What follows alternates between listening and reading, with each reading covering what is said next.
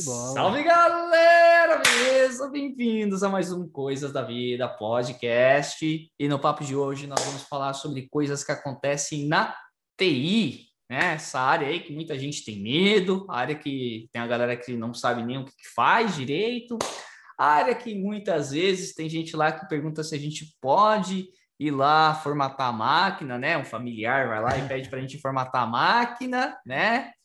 Áreas que muitas. Mistérios. Exato, mistérios. Área que acontece cada coisa que é difícil de explicar em, em, poucas palavras, né? E quem vai acompanhar a gente nesse papo hoje é o nosso querido Fernando. Salve, galera! Bora, bora para mais uma? É, já estão carimbados, figurinha carimbada, vocês já estão acostumados com esse jovem aqui e Cara, ninguém mais, ninguém menos que vocês também já conheceram na primeira versão do Coisas da Vida podcast, o Kevin Pires, meu garoto, o Brabo. Olha aí, cara. Bem-vindo. Um nome. Olha lá, um nome de peso aí vem aqui para enriquecer o nosso podcast, bater esse papo incrível, né? O Kevin aqui, ele é arquiteto, né? E o Kevin pode falar um pouco mais, né, da, da, da profissão dele, mas ele é arquiteto de, de TI, arquiteto Salesforce, numa, numa grande empresa aí. E, cara, ele sabe muito bem como é que é a nossa área também. Cara, como que é, é difícil, tá? É, então, bora pro papo. E, bom, começando aqui, né, já falando um pouquinho. É, Kevin, pensando em toda a sua trajetória, cara, na área de TI, até hoje, Quais coisas que aconteceram? Qual foi uma das coisas que mais que aconteceu ali que você falou, cara, que bizarro na, na área de TI? Cara, isso pode pensar em qualquer coisa, envolvendo usuário ou alguma bruxaria no computador que você fala, mano, eu não sei que porra que é essa, vou formatar essa merda, velho. Você consegue lembrar de alguma coisa, cara? Cara, de bizarro, eu acho que já aconteceram várias coisas assim comigo. Eu acho que lá no comecinho, assim, da, da minha carreira, assim, é, não, não, foi exatamente um negócio bizarro, mas depois eu fiquei pensando, depois que aconteceu, né? É, eu levei uma chamada uma vez de um gerente. O que acontecia? A gente tinha que lançar ponto na empresa. Acho que é o terror de todo, todo funcionário, né? Tem que lançar ah, pontos. É né? verdade. Então, quando você faz isso, agora você faz isso online, né? Você faz ali na, no sistema, às vezes não funciona direito e tal. Mas na época a gente tinha que lançar, a gente tinha que escrever numa planilhinha, né? E o que aconteceu? Né? Eu lancei essas horas de uma forma errada. Né? Então, coloquei algumas datas ali para frente, né? Algumas que eu falo meses, né? Não lembro. Mas daí o que aconteceu? É, um belo dia chega né, o meu gerente lá com, com outro gerente e me dá uma chamada por conta disso, os caras nervosos, nervosos tal. E eu sem entender o que tinha acontecido, né? Aí depois que eles foram me falar assim, ah, então, o que acontece? O nosso apontamento de horas está linkado com o faturamento que a gente tem com os clientes. Então, tinha um cliente X que ele olhava exatamente o que a gente fez, o horário que a gente fez, e ele pagava ou não de acordo com isso, entendeu?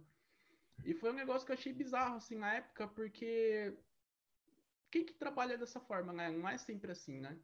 É, normalmente hum. você fecha um contrato ali com o cliente e tal, e né, depois paga, tal, paga mensal, depende do tipo de contrato, mas foi um negócio que me traumatizou, assim, sabe, que esse negócio de apontar horas, né. Não é um negócio é. exatamente bizarro, assim, mas acho que é um caos aí, beirando a bizarrice. Assim, é o terror. Ah, mas, cara, pessoal que é da área de TI, a gente é da área de TI, né, acho que essa questão de apontar hora, cara, é um negócio muito bizarro, assim, ainda mais quando você é consultor, que você você é contratado por uma empresa, você vai trabalhar dentro de outra, como se fosse funcionário, o cara que está lá dentro, e assim, e assim, você tem que responder ali, fazer o horário que a gente. Aí você vai, assim, não sei se vocês já trabalharam, provavelmente sim, tem que preencher aquelas planilhas bizarras de apontamento de hora, né? Só que, cara, aqui, aquilo é muito para inglês, porque, tipo, é, cara, é um negócio que você vai preencher no último dia do mês, vai colocar as horas igualzinho, chumbadinha. Pô, quem chega todo dia 8 horas da manhã cravado, sai meio-dia pra mostrar cravado, é só, é, é cara, é um negócio, for, for, assim, tudo bem que porque o ponto de vista de legislação tal, a empresa precisa daquilo. Mas na prática, cara, é um negócio que não faz sentido algum, né? Só para cumprir script, né, cara? É muito bizarro isso. E dizer que normalmente tem, tem gente que aponta todos os dias, né? Para sempre que é, ou passou do horário, fez hora extra, então tem que apontar, mas, cara, é difícil você ter essa disciplina de todo dia apontar, cara. Pô, você quer sair, você quer ir embora, mano. Eu quero não vou apontar nada, não, mano. Depois eu lembro, eu sempre fazia isso. Depois eu lembro quais horas que eu fizer, chega no final do ano. Caralho, que, que, eu, que até que horas que eu fiquei naquele dia? Eu tinha inveja das pessoas, assim, tinha uma menina que chegava todo dia, ela tinha um caderninho, uma agenda, ela anotava tudo que ela fez, assim, cada horário, tudo certinho. Eu falava, nossa, caraca, mano, tenho inveja dessa menina, porque eu não consigo, cara. Não consigo. É. Se você me perguntar o que, eu comi hoje, eu, eu vou falar que eu não sei, não lembro. Ah, porque é minha foda. memória, assim, a curto prazo, ela é muito ruim, muito ruim. Não, Se você não mas assim, é... vem, talvez eu saiba. Não, mas assim, é engraçado assim, acho que a, a nossa carreira, assim, depois de um certo nível de de tempo que você tem na área e tal, as coisas ficam tão caóticas, tão caóticas, que, cara, você já chega resolvendo o problema, e a última coisa que você vai pensar é em colocar, falar, ah, que horário eu saí, que horário eu cheguei, é que horário eu saí, que horário, que horário eu saí da empresa, porque, cara, cara assim, eu confesso que não, não me lembro, assim, é, é, raro, assim, ultimamente, assim, é, é, sair no horário, assim, às, às 18, certinho. Sempre fica um pouquinho a mais, de home office, então, nem se fala. Sempre é. tem um probleminha que acaba espirrando, aí fala, cara, ah, chega no final do mês, eu lanço a hora como se tivesse entrado normal, saído normal, porque se for esquentar a cabeça com isso no dia, eu, eu, assim, tipo, acabo deixando os problemas de lado. É, é, é uma disciplina que realmente também me falta, cara. É complicado. Kevin, aproveitando. Né? Ah, aproveitando, Kevin, cara, que qual que é a sua área hoje, né? Você trabalha. Que TI é muito grande, é muito extenso, né? Quando a gente fala TI, cara, que, que você faz dentro de TI, né? Você pode ser arquiteto, você pode ser programador, você pode trabalhar na área de segurança, pode trabalhar na parte de engenharia de dados, ciência de dados. Cara, é muito extenso a área de TI. Mas especificamente, qual que é a sua hoje, a sua profissão, a sua função hoje é, dentro da empresa que você trabalha? Ok. Então, é, hoje eu trabalho como arquiteto, tá? É, quando a gente fala de arquitetura, é, a arquitetura é muito amplo, né? Então, hoje a gente pode falar que a gente tem arquiteto de solução, tem arquiteto técnico, arquiteto de integração, arquiteto para tudo que você possa imaginar. Né? Cada empresa lida de um jeito também, né? Mas é, o que, que, eu posso dizer? Hoje eu sou um arquiteto técnico, né? Trabalho com Salesforce exclusivamente. Né? É a, a ferramenta aí, a tecnologia que eu venho trabalhando é um pouquinho mais de oito anos, né? Tive a sorte de começar cedo com isso, né? E o mercado bombou depois, como vocês sabem, né? Então hoje eu sou um arquiteto técnico, né? Então, é, nem sempre eu fui um arquiteto, né? Comecei como desenvolvedor, né? Passei por liderança técnica, enfim, hoje eu sou um arquiteto técnico. Uhum. O que, que difere o arquiteto técnico do resto, né? É, é, um arquiteto que ele vai ali cuidar um pouco mais dos aspectos técnicos é, de um projeto, de uma conta, é, do cliente. Então, por exemplo, é, diferente do arquiteto solução, que seria o par dele, né? ele cuida um pouco mais ali, se precisar fazer um assessment para o cliente, né? Se ele é, visualizar ali os prós e contras de uma ferramenta, de uma arquitetura, né? É, ele também enxerga valor que nem o arquiteto de solução, mas é um pouco mais focado em ferramental, é, em interação com outras áreas de técnicas também. Então, hoje o meu papel é esse na empresa que eu trabalho. Show de bola, cara, é isso aí. Bom, e para quem não sabe, né, fora aqui do Coisas da Vida da Cash, eu e o Fernando também temos nossas profissões, né? Também sou arquiteto, é, arquiteto de TI na empresa onde eu atuo, né? Mas eu sou focado em solução. O Kevin é na parte técnica e eu sou na parte de solução, tá? É, eu trabalho mais, eu sou bem sincero e eu acho que o Kevin vai concordar que a gente faz muito mais do que o nosso papel na parte de, de arquiteto, né? Então a gente acaba expandindo isso, acaba colocando mão em código, acaba fazendo um monte de outras coisas que estão além da nossa, teoricamente, do nosso papel. Não que isso é ruim, jamais. Isso, eu não vejo como ruim. Eu acho que é sempre legal a gente estar tá fazendo outras coisas fora da nossa caixa, até mesmo para a gente vivenciar isso, poder ajudar outras pessoas. Né?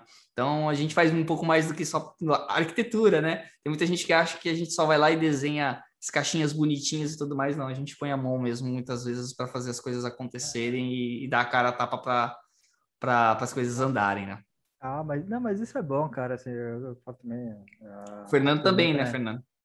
Sim, sim. Eu também estou na parte de arquitetura de soluções, liderança técnica, codifico também. Uh, cara, assim, é, é, é, uma das coisas que o Jonathan que trabalhou comigo sabe muito bem, que eu, eu, sou, eu, sou, muito contra aquele tipo de arquiteto que só desenha caixinha, né? Porque o cara ele fica muito no abstrato. Então, quando você se aproxima um pouco da codificação, da construção, você começa até a entender se aquilo que você desenhou faz sentido ou não, porque às vezes você lê uma documentação, na documentação é tudo lindo, maravilhoso, mas quando você coloca isso em prática, você entende onde dá problema, os, os, os prós e contras na prática, né? Que às Exato. vezes você desenha uma arquitetura que é assim, cara, é arquitetura de referência, é lindo, bonito, mas na hora que você vai implementar aquilo, é, tanto, é tanto, tantos poréns, que às vezes acaba se tornando algo que, inviável, algo muito complexo, e, e, assim, você acaba até amadurecendo a tua visão, né, como um todo, então...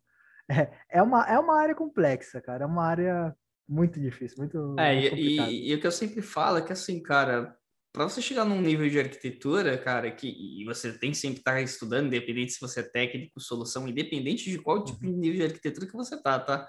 Mas você tem que ter passado por algumas fases, sabe? Você ter tocado realmente, aprender, sabe, desenvolver, passar perrengue, cara, perrengue, eu, principalmente. eu, Kevin, o Fernando aqui passamos, sabe? Cara, bater cabeça com um monte de coisa, sabe? Tocar em várias tecnologias até você chegar num nível de você realmente conseguir entender qual a melhor solução para cenários diferentes, né? E você não vai ter 100% de clareza ainda em tudo, porque tem coisas que você não vai ter feito como arquiteto de solução ainda, né? Tem coisas que você não vai conseguir ter feito mas você vai estar no nível de maturidade que você vai conseguir entender muita coisa e olhar para isso e falar, cara, isso aqui faz sentido.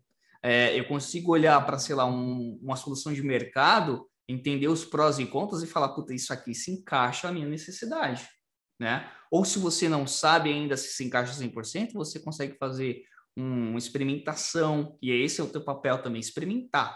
Cara, eu vou fazer um APOC, eu vou fazer um teste, eu vou validar se isso aqui cabe na minha solução. E eu vou é, recomendar isso. E por quê? Quais são os prós e contras, né? Se tiver um contra, é como que eu supero esse, esse meu contra? Como que eu posso dar, fazer um contorno? É, exatamente. Esse negócio da caixinha que o Fernando falou, achei bem interessante voltar nisso. O que acontece? Tem muito, muito arquiteto que é arquiteto que eu costumo brincar arquiteto de PowerPoint, né? Ah, tem. É que... tem bastante. É, a caixinha. É, eu fiquei um, um, bom tempo me julgando por conta da questão. Eu não sabia desenhar caixinha, né? Eu nunca soube desenhar caixinha direito. Só que eu, eu, eu sabia fazer o assessment, avaliação ali e tal. Até eu chegar no desenho da caixinha perfeito, levou um tempo, assim. Mas é, às vezes eu via um, uma pessoa que falava que era um arquiteto e a pessoa sabia desenhar bem só, entende? Desenhar bem e falar bem, né? Aqui é arquiteto. Mas tem, mas tem muito, cara. Tem muita gente que é assim. E eu, até hoje, tenho dificuldade de desenhar caixinha. Eu sempre falo, mano, nossa, mano, eu sou horroroso para desenhar caixinha. Não, sou horroroso. Não, mas assim, mas sai do outro assim, lado. é, mas, por exemplo, é quem está muito próximo do código, que nem, uh, uh, eu, codifico, o Jonathan você também codifica, imagino que o Kevin também. É, você, assim, é, muitas vezes você tem a abordagem que você, assim, na tua cabeça o código está pronto, assim, você já fala, cara, já sei o que eu vou escrever. Só que na hora de você desenhar como que esse fluxo vai funcionar, é difícil. É... Tem, tem gente que é ao contrário, tem gente que consegue desenhar um fluxo lindo, maravilhoso, mas na hora de chegar no código não sai. Tem gente que tem, tem um código na cabeça lindo, bem formatado, mas na hora de desenhar isso também não sai, cara. E, é, é, e, e, e, e vou dizer, cara, que assim, pegando o tema que a gente está falando hoje, coisa que acontece, coisas que acontecem em TI, quando eu comecei a minha carreira na área de TI, cara, é eu tive, cara, muitos desafios, né, cara? Você tá começando sendo. Porra, eu mal fazia. Eu achava que fazer HTML na época lá no meu computador com 16 anos era programar. Mas eu sabia que não era nada programação, aquela merda que eu tava fazendo lá com o Imper. Ah, cara, o primeiro marquee que você faz na HTML, que você vê o texto andando de um lado pro outro, você fala, Olha. o cara foda. Ah, quando você faz um bagulho no CSS lá que você colocava lá o T, não lembro qual que é a tag lá no CSS, mas você colocava blink, que aí o, tu ficava piscando, tá o texto, tá ligado? Ah, você falava, moleque, você é louco, nós é programador, pai. Você já, ficava, já achava o pico. Mas, tipo. O primeiro alert, né, no JavaScript. Primeiro alert, nossa, cara, é um amigo, velho. Você, você se achava muito. Mas quando você realmente vai passar, né? Quando você realmente vai para ação, você vê, cara, isso aqui, isso aqui não é nada, brother.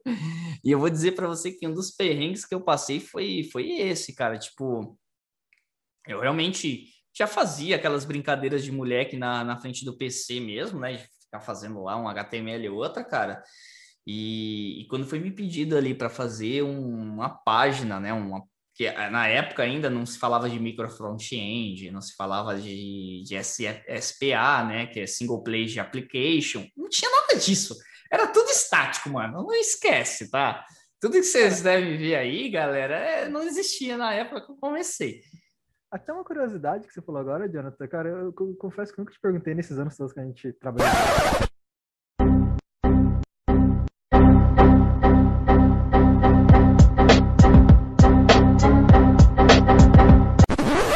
Mano, não, não sabemos o que aconteceu, mas aconteceu. é um mistério da TI. É. Gal galera, ó, é, vai, é, esse aconteceu um corte, né? A primeira vez no podcast, no nosso podcast, que houve um corte de cena, porque o Zoom decidiu parar de gravar, fechou tudo de todo mundo aqui e começou a fazer o update, mano. É um mistério da TI. Bem-vindo a coisas que acontecem na TI. Isso aí, ó, acontece. Ah, acontece. Quem Do nunca, nada. né? Do nada. Quem, quem, nunca, quem nunca pegou aqueles bugs em produção que, tipo, tirou o sono de todo mundo por três dias seguidos e magicamente o bug se resolveu ninguém fez nada, ninguém sabia qual era o problema, e o problema sumiu. Foi isso que acabou que acontecer, galera. Por isso que teve esse pequeno corte aqui no, no, na edição. Porque aconteceu isso. Parou de gravar. é isso, galera. Fernando, Ai, você ia me fazer uma voltamos. pergunta antes do bug acontecer e qual que era, cara? É, não, cara, que você tava comentando, né? Que você eh, pegou uma época ali que da, da, da TI meio raiz, né?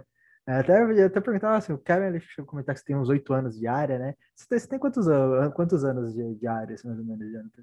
Olha. É, eu tenho o Jonathan, né? Não, não, acho que o Kevin falou. Mas pode falar, pode falar. Fala. Foi pergunta pro Jonathan para mim. Não, cara, os dois. dois. Manda pau. Manda aí, Jonathan. Cara, assim, eu comecei efetivamente a trabalhar com trabalhar de verdade com TI em 2012. 2012. 2012, beleza? Efetivamente. Antes disso, eu tive breves passagens, mas não nunca focado em desenvolvimento bem específico em TI. Já trabalhando com alguma coisinha, mas não era ainda nada grande, sabe? Nada muito efetivo. Trabalhei para telecom, eu trabalhei com telecom, mas eu não trabalhava com TI em telecom, pelo contrário, eu ah. trabalhava numa área que era muito atendimento, né? Mas não atendia clientes, eu atendia os técnicos que faziam atendimentos aos clientes. Então eu dava suporte a esses técnicos, beleza? Então eu mexia com ferramenta e tal, mas cara, era ferramenta já pronta, era processos já bem definidos, né? Eu já sabia resolver problemas na parte de telecom, mas nunca na área de TI mesmo, desenvolvendo produto, software, bug, resolvendo bugs, essas coisas. Com isso, eu comecei a trabalhar efetivamente em 2012. E você, Kevin? Quanto tempo mais ou menos? Então, coincidentemente, eu comecei em 2012 também. Também? Ah, ah fala dele. Ah, então, cara. Ah, não, até perguntei isso porque uh, vocês pegaram uma época que a TI realmente era um pouco raiz, né? Não tinha tanta segmentação de papel. Por exemplo, eu lembro que eu assim, comecei a ler... Na verdade, meu primeiro contato foi lá em 2009, mas trabalhar efetivamente foi em 2011, um, um pouco antes, um ano antes. É, e, cara, uh, naquela época, assim, existia o programador existe o cara de negócio. Programador, cara, ele tinha que se virar com o que viesse. É front, é back, é infra. Não tinha, não tinha segmentação. Tipo, o cara, ó, se vira. E acho que isso, cara, você até a gente falando do tema de bizarrices, né, cara? Isso era um dos grandes fatores para muitas bizarrices. Que eu, pelo menos, eu presenciei, cara. Acho que era disso, porque não tinha muita segmentação, era todo mundo se virava com tudo. Não tinha padrão, era... né, cara? Não tinha padrão de projeto, processo, Sim. não tinha Scrum, não tinha nada disso que ah. a gente tem hoje, né, cara? Por isso que eu falei da questão de, na época que eu comecei a fazer algumas coisas, e apesar de eu ter começado efetivamente em 2012, eu já brincava com toda a parte de é, desenvolvimento ali de HTML, com JavaScript, bem antes de 2012. Então eu já fazia coisas, né? A, a, já começava a fazer coisas ali. E eu tive uma experiência é, com desenvolvimento, né? Numa empresinha que eu trabalhei, que era bem antes do Telecom, eu trabalhei com 16, 17 anos nessa empresa. Foi um estágio, na verdade, que eu fiz ali. E, cara, eu cheguei como estagiário ali e me jogaram uma bucha para fazer uma puta de uma página maluca do site, de, da empresa que eles estavam desenvolvendo. E, cara, a página não tinha pé nem cabeça, para vocês terem ideia. O protótipo, protótipo naquela época, foi em 2006, eu acho, 2007 que me deram, era um protótipo numa folha desenhada. Mano, vocês terem ideia, vocês terem ideia como era. É um protótipo numa folha desenhada com um monte de coisa maluca lá que tava escrita, que tinha coisa que eu nem sabia que porra que era direito, que eu nunca tinha estudado ainda, não tinha nem estudado aquilo. E, cara, cada caixinha, cada pedaço da página que eu tinha que desenvolver tinha uma coloração diferente. Eu olhei e falei, mano, mas é para ter essas cores que tá aqui? Eu quero falar, é para seguir isso daí, essa paleta de cor que eu fiz, que o cara fez, na, parecia que ele tinha feito na, na, aquelas, aqueles lápis de cor da, da Faber Castell. Desenhando, é, pintando, né? É. Eu falei, mano, mas eu não sei nem a hash disso daqui no CSS. Falou, mano, se vira, só quero isso aí. Você falou da folha de papel, me lembrou um fato, mas, cara, essa, ele me lembrou minha, uma entrevista que eu fiz na área de TI também, cara, que essa era, na época era uma das bizarrices, cara. Por 100% entrevista bizarra, bizarra. Uma delas foi, foi, foi exatamente. Inclusive, foi meu primeiro, meu primeiro emprego como programador Java na época, né? Antes eu desenvolvo Java há muitos anos, né? E esse foi, acho que foi meu primeiro emprego, né? Desenvolvedor júnior. O cara, ele, ele pegou realmente assim, cheguei na entrevista, né? Tipo, cheguei, era uma salinha assim, tinha um balcão, uma maquininha de café Aí o cara, aí assim, cheguei, mas falou, ah, senta ali no balcão que fulaninho já vai te entrevistar. Aí eu, beleza. Aí o cara falou, não, vamos, vamos fazer uma entrevista técnica. Pegou uma folha de papel, arrancou esse caderno, flap, colocou na mesa na minha frente, deu uma caneta, falou, olha, escreve aí para mim o programa para calcular, acho que era é, uma função recursiva para calcular, acho que era, acho que era Fibonacci, alguma coisa assim, não, me lembro, acho que era Fibonacci. É, e assim, escreve o código aí para mim. Olha, assim, na minha, na minha cabeça passando um monte de, de filmes. Falei, pô, eu tô vindo pra trabalhar na DTI, vou fazer entrevista, escrever o código fonte no papel. Esse negócio não vai compilar, né? Mas beleza. eu, olhando assim, eu, ah, cara, na hora que você, você tá, tá tentando entrar na área, que você vai pegar no você topa cada coisa que hoje em dia já não seria mais fácil. E o cara pegou um cafezinho, você tem até. O cara pegou esse para você tem até acabar esse café aqui para você fazer. Aí assim, aí você fica pensando, e agora o que eu falo pra esse cara, né? Aí eu ah, claro que sabe, vamos fazer. Aí você vai escrevendo todo o código fonte na unha, na caneta, bonitinho. Aí entrega pro cara, aí ele olha assim, hum. Assim, eu, eu com aquela vontade de perguntar, e aí, compilou? Aí eu falei, mas nessa, né, nessa época a gente, a gente segura essas perguntas, né? Mas assim, foi engraçado que foi, foi, foi, foi, uma entrevista que eu fiz muito bizarra. Teve outras muito piores, né? Não vou falar que essa não foi, não foi a pior. O cara olhou assim, pegou o código e falou: beleza, tá aprovado. E foi onde eu, eu virei programador, cara. Um negócio muito surreal. É, mano, isso me lembra da faculdade, que a gente fazia os códigos em Java na faculdade, tudo no papel também. Tudo no papel, mano. Tudo, tudo, tudo, tudo. Cara, é, é, era as provas uh, do, dos códigos de Java, era tudo no papel, mano. e o professor, não, não é mano, e o professor, e o professor, ele eu olhava detalhe por detalhe do que você estava escrevendo, porque se você esquecesse de fechar ou colocar um ponto e vírgula, errou, mano. Errou, não vai compilar. Oh, mano. assim, a gente tá numa área que é para facilitar a vida das pessoas. Faz isso, faz mais difícil, cara. Pô, faz o código do computador, se compilou, beleza, se não compilou, tá errado, acabou. Não, é, mas é, é, acho que assim, aprender lógica de programação, fazendo algoritmo um papel é uma coisa. Uhum. Né? É útil, eu aprendi dessa forma, inclusive. Mas tem professor na faculdade, gente, que dá prova em Java para escrever na mão, cara, aí não dá. É, tem coisa que é bizarra. Oh, blocos de notas, né? É, oh, mas eu escrevi, eu lembro que teve uma prova, cara, que aqueles massinhos de, de, de provinha que eles davam, sei lá, que vinha cinco, seis folhas, eu usei umas duas daquela, mano tipo, umas 12 folhas para escrever um código, um programa, tá ligado? É, na verdade, eu lembro que teve uma prova que foi de Java e banco de dados. Ou seja, eu tinha que fazer toda a parte de criação, o script para criar o banco de dados, as tabelas, né? Fazer tabela, criar a chave, né, da, da tabela e tal, sei lá o quê. Fazer tudo aquilo e depois fazer um programa que ia inserir naquela tabela. e que ia fazer sei lá o quê, que tinha que inserir, que tinha que deletar, que tinha que fazer update num, ah, num campo específico. Crude. Ah, não, mano. Pô, pra mim era mais tranquilo. Dizia, tá bom, tava acostumado e tal, mano. Mas eu via gente na sala, você olhava pra gente, cara de desespero, brother. Aquela cara de interrogação, né? E tipo, mano, por que que eu não fui fazer administração, brother? Ou Mas era assim educação mesmo, cara. Física, Acho que ficava na cabeça, né? Fazer desse jeito. Ó, e, e é, é, sério, para vocês que é estão escutando isso a primeira vez, mano, olha muito bem para a área que você vai escolher ir. Dentro da TI existem N possibilidades, beleza? N possibilidades, desde desenvolvimento, a gente já falou isso, eu vou repetir. É desenvolvimento, é segurança, é teste. Então você tem QA, alguém que vai testar tudo. Então é um é um é um, é um é, dentro da área tem é, essa parte, tem a parte experience, tem um cara uma cara. Exato, tem o design experience, tem o CX, tem cara é, tem até, mano, tem gestor de projetos. Cara, Isso tá dentro da área de TI, tá? Tem, Cara, tem, tem, um, tem, um, papel que eu, inclusive, eu tô, tô, trabalhando num projeto que tem essa figura que é designer de. Acho que não é designer de comunicação, como que era?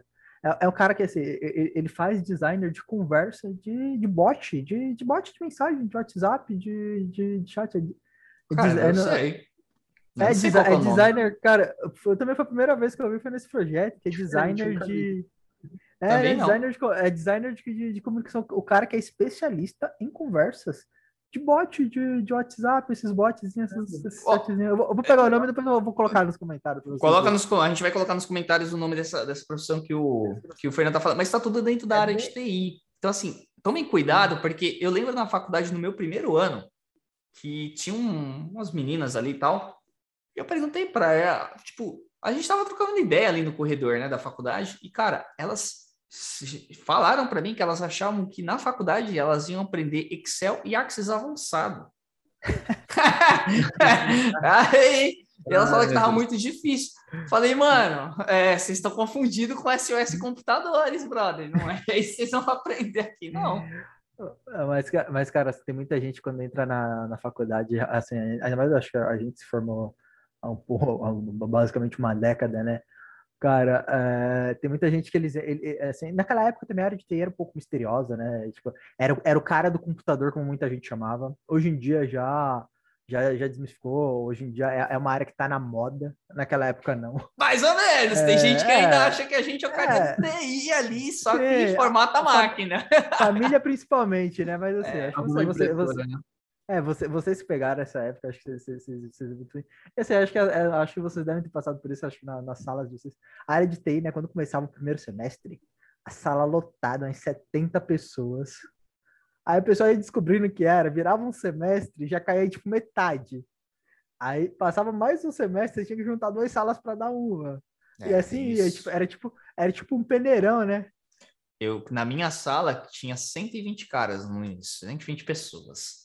120 caras, porque tinha pouca mulher na época também. É, não, tinha mulher. Não, tinha mulher, tinha mulher, tinha poucas, mas tinha. É, mas era 120 pessoas, eu acho, 100, por aí, era mais ou menos essa faixa. Tinha gente pra caraca, essa era lotada. No primeiro semestre, no último semestre tinha 10. Dos 10, se formaram 7. E eu tenho orgulho de falar, 7 ou 8. Eu tenho orgulho de falar que o meu grupo, que eram 5 pessoas do TCC, os 5 se formaram. Os outros dois foram aleatórios. Não, provavelmente o pessoal desiste na metade, no começo do curso. Eu acho que quando tem esses cursos, tem essas matérias tipo matemática, assim, que é bem comum entre Cálculo. cursos, a sala tende a ficar bem maior mesmo, né? Mas, mas falei, Kevin, na faculdade, qual era a matéria mais bizarra que você, que você, que você pegou, que você considerou ali quando você estava se formando? Cara, é, matemática mesmo, mano. Mas, por exemplo, a primeira faculdade que eu, que eu entrei, né, tá, que eu fiz, né, foi na FATEC, é, eu fiz jogos, jogos digitais. Jogos? E tinha umas matérias, cara, que não tinha nada a ver, mano. Tipo, matemática, beleza, dá para relevar, assim, né? Só que tinha física também. Então, por que ter matemática experimental 1, matemática experimental 2, tá ligado? Ah, 3. Três. Depois você né? aplicada, a matemática aplicada, você sai do experimental, vai para aplicada. E é um negócio sem noção, assim, porque se você for pegar faculdade pública, principalmente, tem umas matérias que são obrigações de ter na, na grade, né? Tipo português, matemática, coisas que não fazem tanto sentido assim. E depois, mais tarde, né, quando eu fui fazer gestão, né, é, sou formado em gestão também pela FIAP. É, eu tive matérias bem mais a ver com, com o que eu realmente trabalho hoje, com o que eu atuo, sabe? É uma discrepância tremenda, assim. Ah, legal, cara. Você também fez FIAP, né? Também fiz FIAP, né? Fiz um meu MBA de arquitetura lá. É, pelo menos assim, o, o, é, a, o, o, que eu gosto da abordagem deles é que eles trazem uma abordagem bem, bem mais próxima ao que é o mercado real, né? Então isso ajuda. O mercado de trabalho, né, mano? É o que o mercado realmente mais, mais pede ali. Acho que é, é já falaram isso para mim também da FIAP, parece bem legal. Sim, é, não, lá, lá, lá, é pelo menos assim, é, eu que estudei lá, gostei muito da, da abordagem deles. Mas assim, na faculdade, cara, aí a faculdade, eu me formei na, na época na Uninove, tem essas, essas matérias que são obrigatórias de estar na grade. Na minha época, tinha uma que eu achava que era, a mais bizarra de todas, que eles chamavam de lógica digital. Que era assim, era basicamente uma matemática, mas você não usava números. Você usava letras. A, B, C, D. Você faz, tem que fazer matemática com as letras.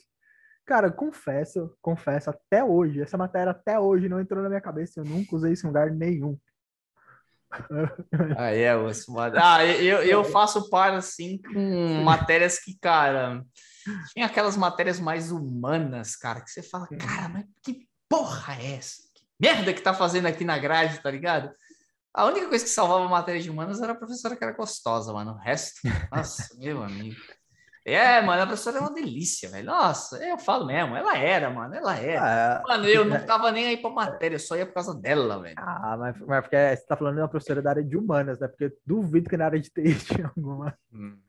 Eu lembrei de uma matéria aqui, eu lembrei de uma matéria agora, era interação humano-computador.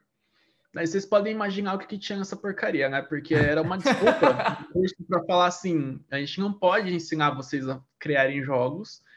Então, é... nossa, mano, espero que ninguém esteja assistindo que faça esse curso. Não, caraca, tem que assistir, cara. Que isso, é, mano? tem que assistir. manda real, cara, manda real. Manda real, pô. Mas assim, que mudem a grade do curso tinha, tinha tudo quanto é coisa que vocês possam imaginar nessa, debaixo dessa matéria. Então, desde estudar uma interface no Windows, por exemplo, até, sei lá, a interação do humano mesmo com o computador, entendeu? Era um negócio bizarro, assim. Sempre achei bizarro. E não, não agregou em nada, assim, na minha, na minha vida. Cara, eu vou dizer que ah, teve mas... uma matéria que eu não vou lembrar o nome, cara. Não vou lembrar o nome. Mas a melhor matéria do planeta que eu tive até hoje, disparado. Pff, e o melhor professor que eu tive até hoje. Ele era professor do ITA também.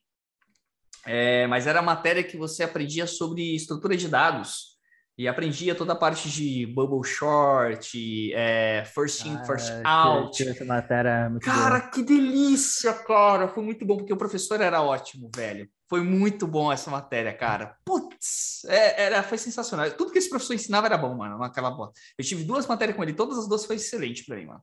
Aí depois tiraram ele e ficou uma bosta. é, mas assim... Tem uma matéria, gente, tem uma matéria que acho que vocês fizeram, na verdade todo mundo faz, todo curso TI tem, né? Que é engenharia de software. Né? Ah, tem. tem. E é o terror de muita gente essa matéria, faz as pessoas desistirem do curso, né? Então, eu tive jogos, hum. né? na FIAP eu não tive, porque foi focado mais em gestão de TI, mas é, eu acho que em outros cursos deve ter essa matéria também. Tem, não, normalmente na, nos bacharel é. tem, mano, bacharel tem. Cara, teve, eu lembrei de uma bizarrice que aconteceu, assim, no, no primeiro semestre do curso de jogos, a, a professora dessa matéria, ela pediu para a gente fazer um software. E ninguém sabia fazer, ninguém sabia programar. É, e o resultado foi que tinha, não tinha nem marcos ali para a gente apresentar para ela, sabe? Para ver como estava indo. Na, na, apresentação final, ninguém conseguiu apresentar o software, né? E todo mundo ficou com nota baixa na matéria dela. Mas um é, negócio bizarro, assim, sabe? Tipo, Caralho. É, é, que assim, é, é, que, é que assim, muitas faculdades, né, é, tem aquela, aquela, usam aquela abordagem de guerrilheira, né? Põe o cara para fazer o software, vê se ele sai do outro lado, né? Comigo também foi um pouco disso. Uhum. Só que assim, ainda bem que na, na época assim, eu, eu, já gostava da área de TI, né? Então eu tinha um pouco de facilidade, mas também então, muita gente, cara, sofreu muito referente a matéria de programação na, na faculdade. Até porque quando eles falavam de matéria de programação, a gente teve Java, teve VB, mas era muito superficial. Os caras mal ensinavam você a instalar uma IDE, quem dirá programar direito, né? Então, se você não corresse por fora, cara, esquece. Acho que, assim, acho que até hoje muitas, muitas faculdades devem ser assim, né? E eu, eu vou ser bem sincero com vocês, não sei se vocês concordam comigo, eu tenho essa visão hoje, tá?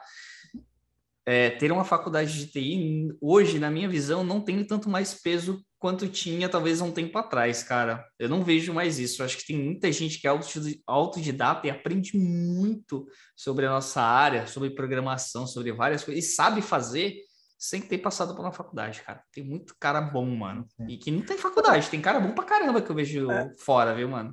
Inclusive, cara, assim, diferente da, da, da, da nossa época, quando a gente começou, começou antigamente, era difícil você achar, achar conteúdo prático, didático para estudar, principalmente na internet. Hoje em hoje dia tá muito mais fácil. Muito. Cara, hoje em dia você quer aprender alguma coisa nova, você coloca o nome dessa coisa no YouTube. Por exemplo, eu, eu, eu mesmo estava renovando alguns skills meus, aprendendo algumas tecnologias novas. Cara, no YouTube eu achei vários materiais completíssimos. Assim, e eu sempre gosto de estudar documentação original, por exemplo, eu estava, assim, esses tempos atrás, na verdade faz um tempinho já, estava me eh, estudando TypeScript, né? Então, que, ah, me aprofundando mais, tava falando, peguei, um, peguei umas videoaulas no YouTube, cara, sensacionais, cara, cobria toda a documentação. Eu falo cobria toda porque assim, eu li a documentação depois, e cara, realmente abordava todos os detalhes ali, assim, disponível gratuitamente no YouTube. Esse, o conhecimento hoje está muito difundido, né, cara? Está muito mais fácil você adquirir e conseguir aprender coisas. Existe, existe um, um, um, ponto de preocupação com isso também, com certeza. Eu vou, eu vou falar. Mas hoje, para você aprender algo, está muito mais fácil. É muito mais fácil encontrar um material, como você falou, YouTube, Udemy, você vai na Udemy, na Udemy, tem lá um curso que, cara, já começa a te dar um puto de um overview legal, ou você vai no Hotmart. Cara, tem vários lugares hoje, conhecimento está muito mais fácil de alcançar existe um problema com tudo isso. É muita informação também. Cara, é muita informação. E você, a nossa, nossa cabeça, nosso cérebro, ele não está acostumado a ter tanta informação ao mesmo tempo, ou ter uhum. um churrado de informação. Então, é difícil. Então, você tem que Mas... saber filtrar e se concentrar. Sim, sim. É... Mas Colocar o objetivo isso reflete, vai. Sim, mas, cara, isso reflete um pouco do que virou nossa área, porque, assim, antigamente, o que eu falei, eu até tinha comentado um pouco no começo, a gente entrou na área que você tinha um programador e o cara de, de, de, negócio, mas, assim, antigamente também, a, a, as formas de construir softwares eram, eram mais simples, você não tinha software, softwares tão complexos, é, inclusive, assim, a, até os usuários, eles não exigiam tanto software, porque antigamente você tinha aquelas páginas Cara, a página tem um cadastro, um, uma, uma, tabelinha só no aplicativo mobile, na época como assim, não tinha. A maioria dos celulares ainda era, cara, quando tinha uma interface, era uma interface muito simples, muito simples. As mesmo. interfaces web mesmo eram muito por, porcas, né? Uhum. Era, mano, era, era, não existia. Era, vou colocar simples. É, não existia exigência do usuário para nada. Não tinha user é. experience, user interface. Ah. Quero que se lasque, eu quero colocar informação. Pra é, para ter ideia, meus primeiros sites, cara, eu, eu fazia estilização da página usando Table. Para quem não sabe, Table, cara, uma estrutura de tabela por é. trás da página. Você tira o grid, você coloca as informações em coluninhas. É como você se você copiasse. Desse... É como se você copiasse o, as linhas e colunas do Excel e colasse é. uma... não, web, acabou. É o menu você fazia nas primeiras linhas, abaixo de conteúdo os, os inputs ali eram, eram outras coluninhas. E, cara, você entregava aquilo, ela tava bonito, funcionava, mas. Tava lindo. Hoje, né? hoje em dia não façam isso, viu? É, hoje em dia não. Ah, mas se você for pegar mais. alguém novo que está começando, a pessoa nem vai saber que o, depois renderiza uma table ali no, no navegador, geralmente. Tem tanta coisa diferente hoje que facilita bem mais. E muito framework, né? Esse é um outro ponto. Tem tanto framework para tanta coisa, galera, mas tanta e framework, tá, galera? É, são aceleradores, tá?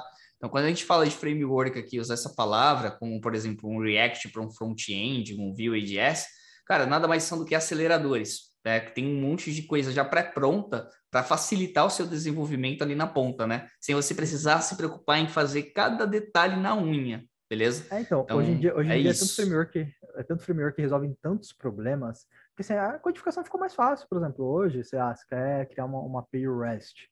Cara, por exemplo, eu, eu, eu, que sou do mundo de Java ali, é, cara, você usou um Spring Boot, cara, ele te dá praticamente pronto, você não precisa mais criar, implementar a interface server, onde você pega, o request, o response, você tem que trabalhar as rotas manualmente. Hoje em dia não, tem pronto.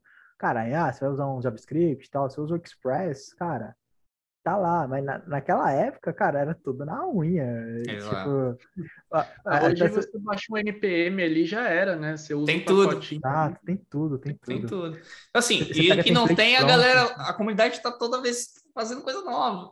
Então tem muito acelerador hoje para você que vai começar ou que está pensando em começar, que vai facilitar a tua vida. O que eu recomendaria é filtrar muito bem e focar em alguma coisa, porque é muita informação, é muita uhum. coisa, e se você não tiver um foco e claramente um objetivo que talvez o que você queira fazer, é, cara, você vai se perder.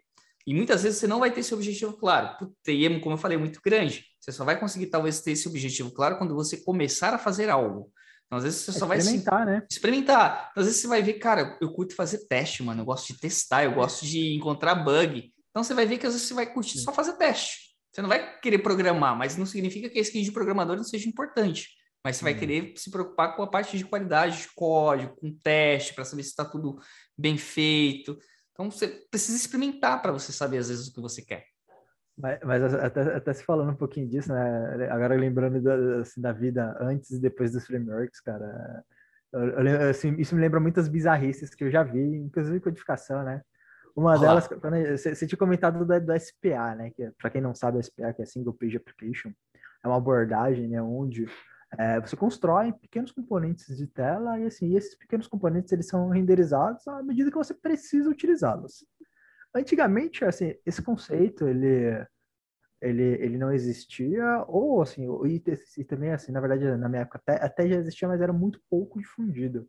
Então, as formas de você construir telas é, componentizadas, existiam alguns frameworks, um deles era Struts, que ele, ele, ele fazia uma maçaroca por baixo lá no lado do servidor, montava uma tela e te devolvia isso pronto. Mas assim, antes também existia muita questão do, daquelas bizarrices que a gente tentava fazer, o, a, apesar de não conhecer o conceito, tentava fazer isso de forma caseira, né? Então, acabava construindo aquelas aplicações mutantes, onde você tentava montar os componentes de tela, do teu lado, é, cara, tentava componentizar isso, mas, cara, na boa, era muito bizarro. Você pegava os códigos que saíam, que eram gerados a partir disso, hum, cara, não era legal, era muito difícil, era muito difícil a manutenção. Hoje em dia a vida ficou mais fácil, viu? É, é isso mesmo. Ô, Kevin, é... recentemente aí, é... você, tem... você passou por algum perrengue na, na, na, em algum dos projetos que você tá, claro, não precisa falar nome de nada não, tá? Fica tranquilo. Mas se passou algum perrengue, cara, putz, cara, ferrou aqui. É, vou ter que, sei lá, virar madrugada corrigindo alguma coisa que alguém fez. Cara, a gente cara, sabe que isso acontece, tá ligado? Eu tenho um caso. É... Cara, deixa eu ver como que eu vou falar isso, tá?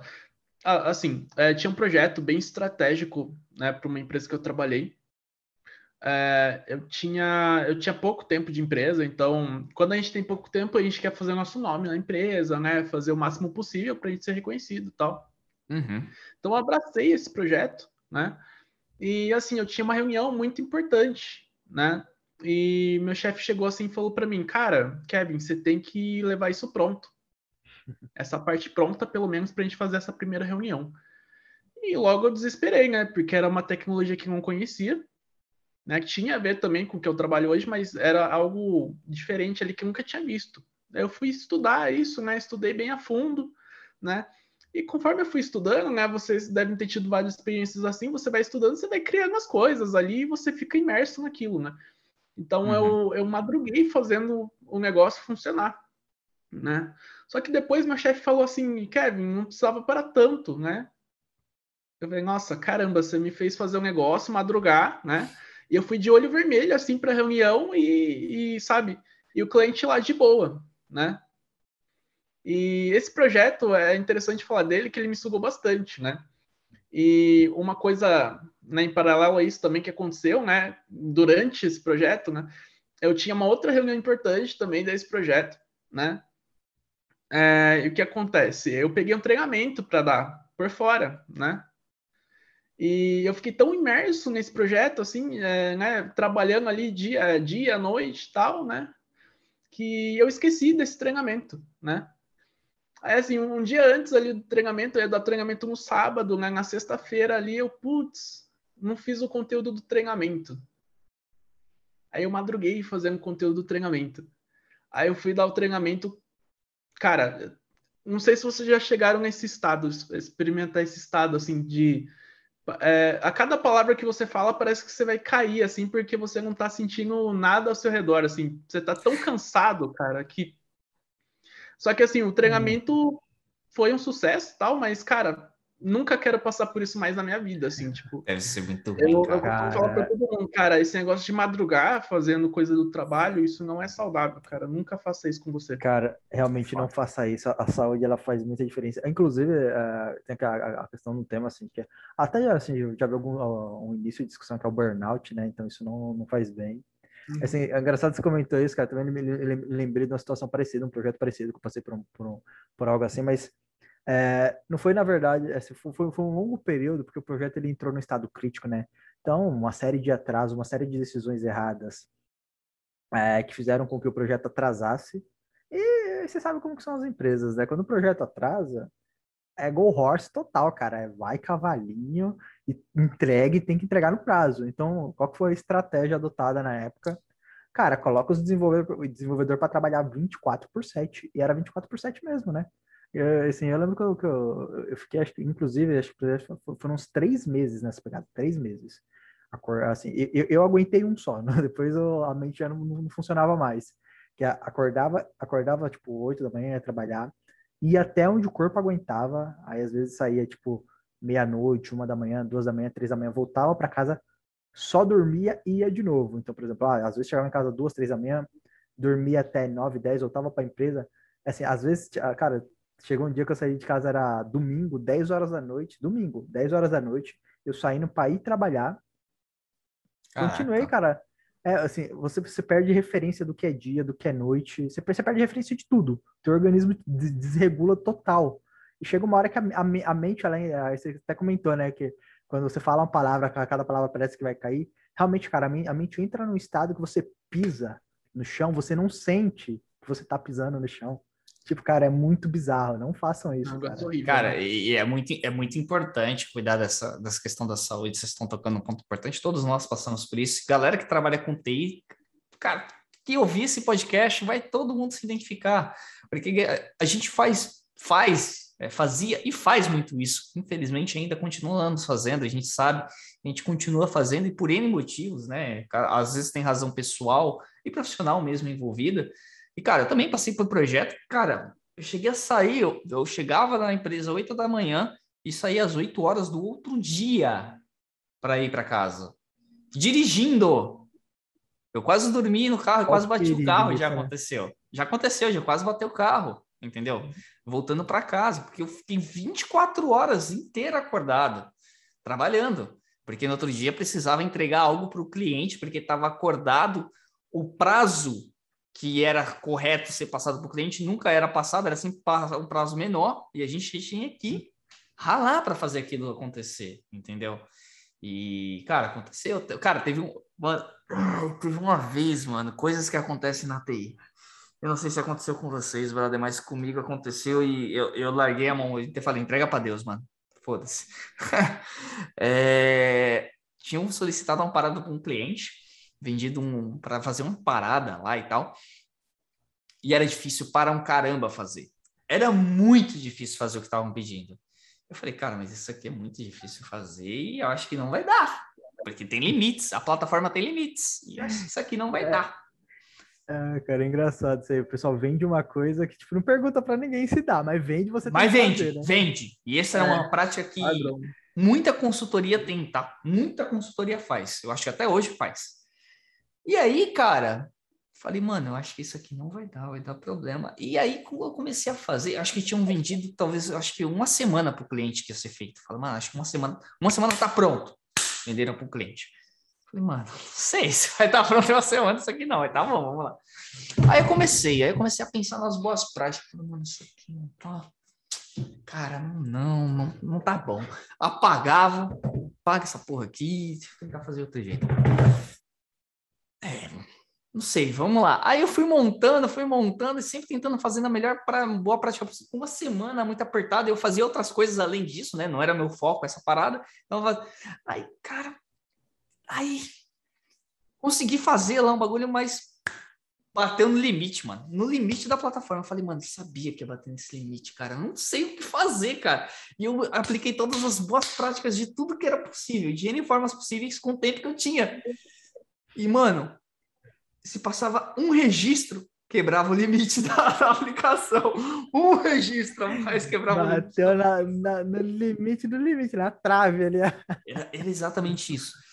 Aí eu falei, mano, eu virei, teve uma noite que eu virei à noite programando em casa. Não, eu acho que eu programei até as 5 horas da manhã, tentando ver uma melhor forma de fazer, mas não tinha ainda uma boa.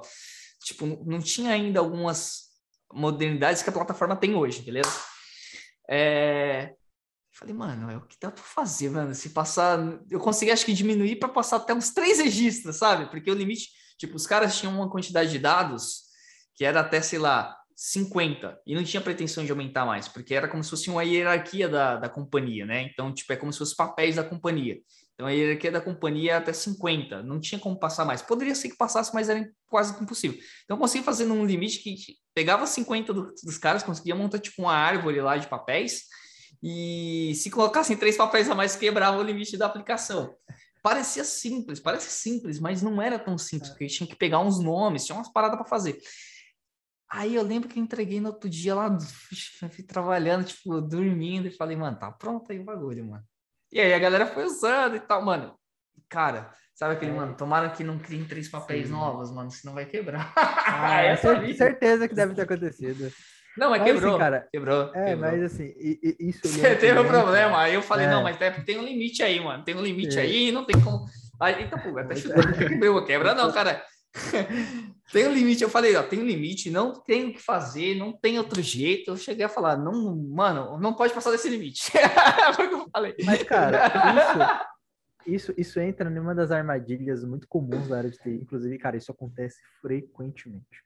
É a questão do escopo mal definido. Acho que todo mundo já pegou o projeto assim, onde o escopo ele não é claro, ele não é definido, e muitas vezes esse escopo, além de não ser claro, não ser definido, é vendido para você com prazo, tipo, esdrúxulo, bizarro, bizarro. É, não é feito é, um levantamento você... técnico com para passar um prazo mais assertivo, né?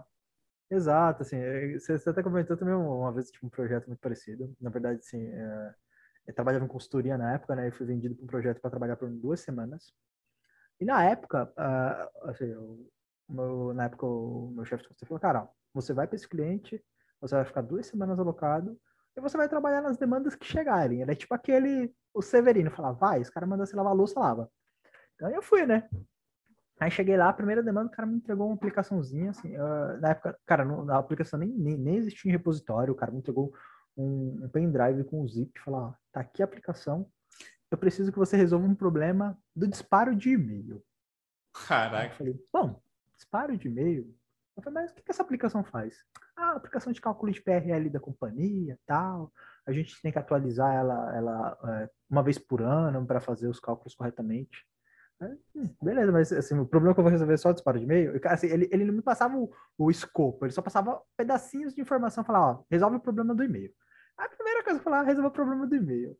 Aí eu a aplicação, ela tinha de 8 a 10 métodos de configuração de disparo de e-mail, todos diferentes, nenhum se falava com, com o outro. É, usuários, tinham, usuários e senhas chumbados no código é, um ou outro parametrizado, mas a única que funcionava, a única, a única, a única função que realmente disparava e-mail era a função que era disparo de e-mail teste, que dava com o usuário e-mail sem chumbado, era a única coisa que funcionava. Aí eu, beleza, né, vamos, vamos dar um jeito. Aí, assim, só que aí, na hora que eu comecei a olhar o código a fundo, a aplicação ela tinha é, em Java, assim, quem, quem, quem, quem programa Java vai entender que Java a gente organiza nossas codificações por classes, que a gente chama, né? São arquivos de código-fonte, a gente chama de classes, e esses arquivos geralmente costumam ter uma responsabilidade. Só que a aplicação ela tinha três classes, duas delas não estavam lá, não funcionavam, não estavam ligadas para lugar nenhum, e uma única classe tinha todo o código-fonte de toda a regra de negócio da aplicação. Toda, quando eu falo toda, toda. Quando eu abri a classe, ela tinha 65 mil linhas de código. Nossa! Uma classe, um arquivo. Meu Deus. Eu, eu, tentei abrir isso numa IDE, a IDE não abria, não conseguia abrir o arquivo. Ou seja, aí a, a abordagem tradicional, bora pro bloco de notas. Abri o código no bloco de notas.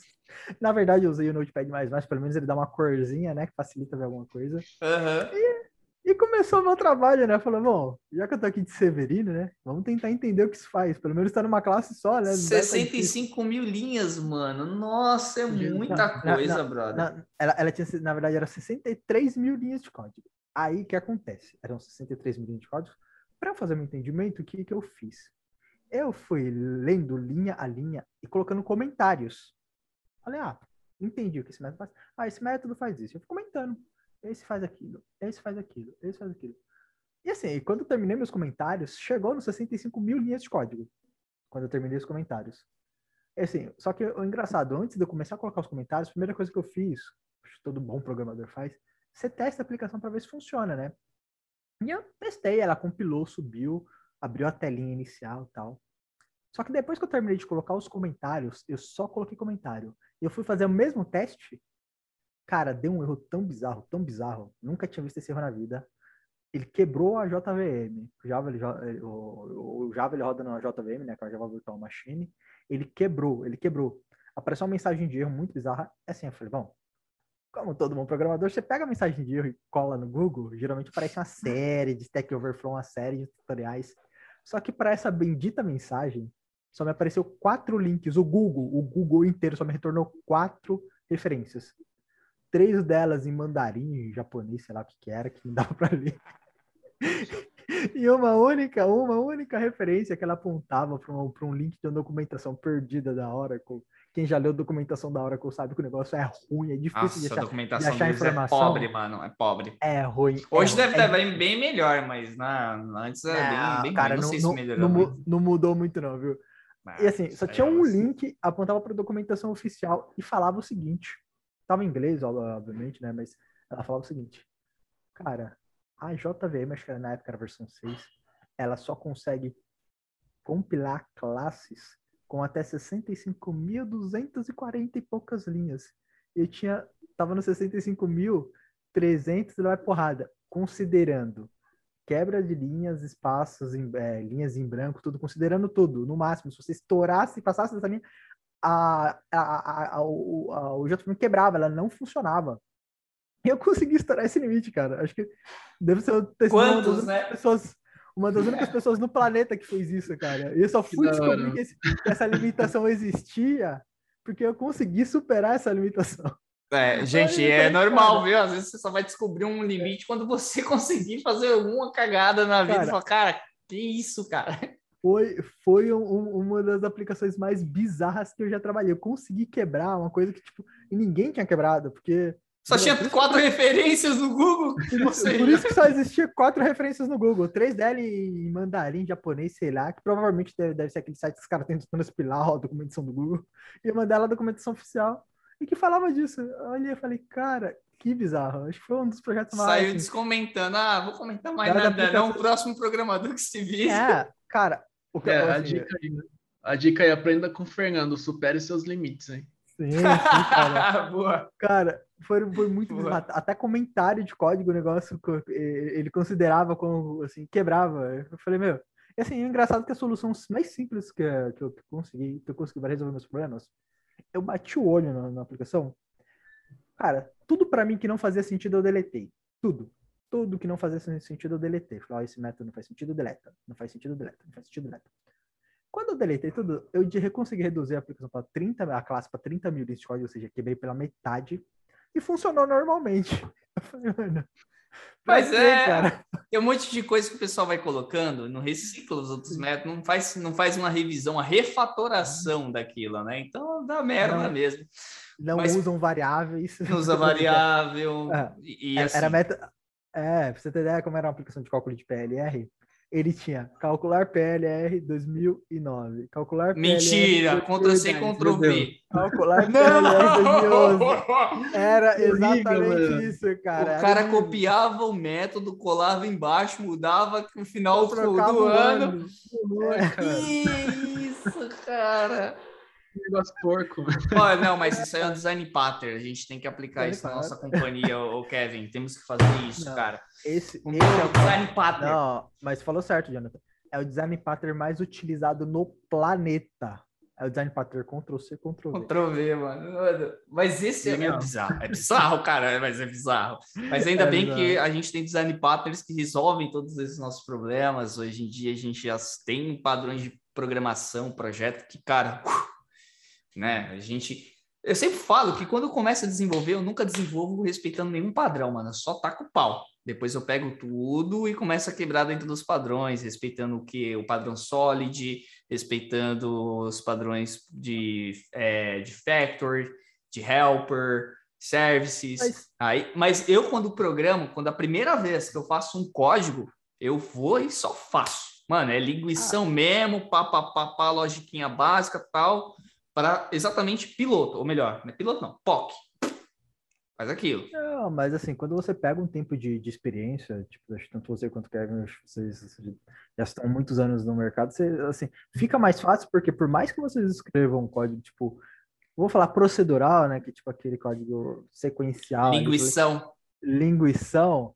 É, quando você já tem experiência, você, você, você conhece as abordagens necessárias para você transformar aquilo em um código manutenível, ou seja, você consegue transformar, colocar, pegar aquele linguição e colocar isso num design pattern, utilizar as melhores práticas, você consegue quebrar as responsabilidades corretamente. Assim, quem está começando na área muitas vezes não, não tem, não tem essa, essa expertise, não tem essa experiência, é, e muitas vezes acaba até se enrolando, acaba pegando um problema que já um código já está ruim, já está crítico e consegue deixar pior. Por quê? Porque a pessoa muitas vezes ela, ela, ela, ela deixa se levar pelo vício do tipo, ó, tá assim, vou fazer igual. É, tem, tem um medo de, tipo, tentar fazer o diferente, né? Pegar, pegar um código que tá, que tá ruim, ele, ele, ele, ele mantém os padrões ruins, ao invés de olhar aquilo e tentar colocar nos trilhos, né? Isso é, ah. acaba sendo comum, né? Fernando, sua Vai câmera travou. Antes do Kevin falar. Travou sua câmera. Kevin, é, enquanto, enquanto vocês vão falando, eu vou, vou ajustar a câmera. Vai Demorou, lá. taca pau, Kevin. Eu acho que tem um cenário bem comum, assim, que normalmente já vi muito desenvolvedor fazendo isso, eu já fiz isso, inclusive. Né? Você pega aquele código que está bem grande, que está funcionando, né? Às vezes não está nem tão muito ruim assim o código. Você vai lá e fala assim: ah, consegui diminuir isso em uma linha. Está funcionando. Às vezes está funcionando pior do que estava funcionando, mas você fez em uma linha, né? Então acho que é um conselho que a gente pode deixar para o pessoal que está começando, principalmente, né?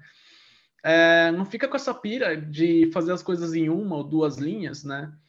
Que vai ser melhor para processamento, às vezes até pode ser, mas acho que o que mais conta é a legibilidade, às vezes, do código, né? Ah. Como que uma outra pessoa vai pegar aquele código, às vezes pode ser 10 linhas, e ela vai entender aquilo, né? Às vezes uma linha pode tornar o código muito difícil de alguém compreender, né? Ah. Eu acho que é, é uma fase que todo mundo passa, né? Eu já passei é. muito por isso. Eu acho que é importante você ter um padrão, você conseguir aplicar os design patterns corretos, hum. pensar em performance, camadas, responsabilidade. Isso é muito importante. Mas para quem está começando, é o que você falou, cara. Não se apega nisso tão aprofundadamente, fica bitolado nisso. Aprende o padrão e vai fazendo as coisas conforme o tempo vai acontecendo, vai entendendo cada coisa. Não tenta fazer o melhor, o mais bonito, o mais foda. Não, cara, vai fazendo, vai aprendendo, vai errando. É o legal. Entendo os porquês, entendo o porquê. Não, não, é sempre que eu falou... tenho. Ah. Pode, pode falar.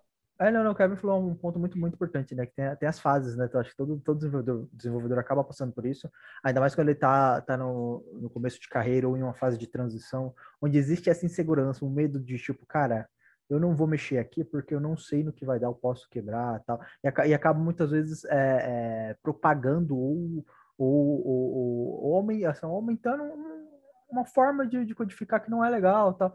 É, assim, é o que eu falo, que você comentou, comentou bem, já, tá? tipo, não tenho medo, não, cara, não tenho medo de refatorar, mas assim, é, também não, não, não, não, não, não, não, se, não se apressem achando que tipo, você vai resolver os problemas de, um, uma hora para outra.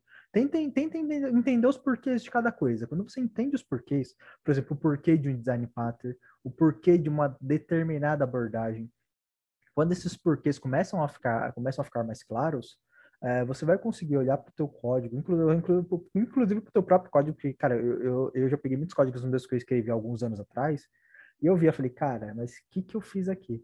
E eu entender, eu consegui entender os porquês e falar, cara, agora eu sei como que eu vou colocar isso no trilho, como que eu vou aplicar o design pattern, mas, cara, hoje, se eu pego o código meu de 4, 5 anos atrás, cara, se eu pego o código meu de até de semanas atrás, muitas vezes, olha assim, cara. Falo, Você me fez lembrar de uma parada.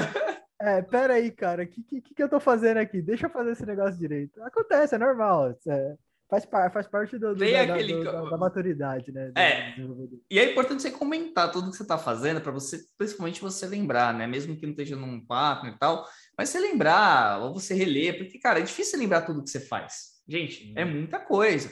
Vocês estão no começo, vocês vão pegar pouca, mas a gente que tem tanta coisa para fazer, a gente pode difícil a gente lembrar tudo que a gente codifica, cara. Então, às vezes, a gente coloca comentário exatamente para facilitar o entendimento nosso que vai ler em algum dia e quem vai ler. Eu, aqui para frente, é, é, a gente comenta. Eu vou dizer, cara, o Fernando me fez lembrar que tem código que, eu, que a gente fez no passado, cara, que eu vou falar que nem eu e nem Deus lembra que porra que foi aquilo que eu fiz, tá ligado? O que, que eu tava fazendo aqui, cara? Eu não Sim. sei, mano. Eu não sei, imagina Deus, mano. Não tem sempre. Mano, não sei. É, mano, não tá, é, é, interessante, é interessante esse negócio das fases, né? Só voltando um pouquinho assim. É, eu acho que todo mundo passa por isso, né? E tem várias fases. Às vezes as, as fases pelas quais você passou não são as mesmas que eu passei, mas é, tem umas fases incomuns, assim a gente pode dizer, né? Por exemplo, tem essa de querer escrever tudo numa linha só, tem a, aquela fase, todo mundo já passou por isso, de querer fazer o mais rápido possível aquela coisa, só para mostrar produtividade. Né? Tem a questão, ah, aprendi 22 design patterns, quero aplicar tudo no meu trabalho. É, daí, só, né, cara? A pessoa tá assistindo, é, tipo, você não tá errado em fazer isso, né? Mas assim, é, cuidado. vai aos poucos, né? Vai sabendo o porquê do uso de cada coisa. Eu concordo muito com o que o Fernando falou agora. Saiba o porquê você está fazendo isso, né? Isso vai, te, é, vai contar muito mais a longo prazo para você. Tenha certeza disso. É, né, ah. você comentou dos design pattern, cara, eu tô achando engraçado, porque assim, eu também passei um pouco por essa fase, cara, quando eu, eu comecei a estudar mais design pattern, aprendi assim, eu falei, cara, ah, vou usar esse aqui, eu, tipo, você, você tenta aplicar todos, todos ali de uma vez só, só que assim, é, é o que eu falo. É, Não dá certo, né, cara? É, eu entender porque ele faz a diferença, porque assim, você aprende design pattern, mas assim, é, é, aprender o design pattern não significa que você entendeu o porquê dele e quando que você usa. Porque, assim, muitas vezes, cara, no design pattern, assim, você usa para um problema específico, desde que faça sentido e resolva de fato o problema.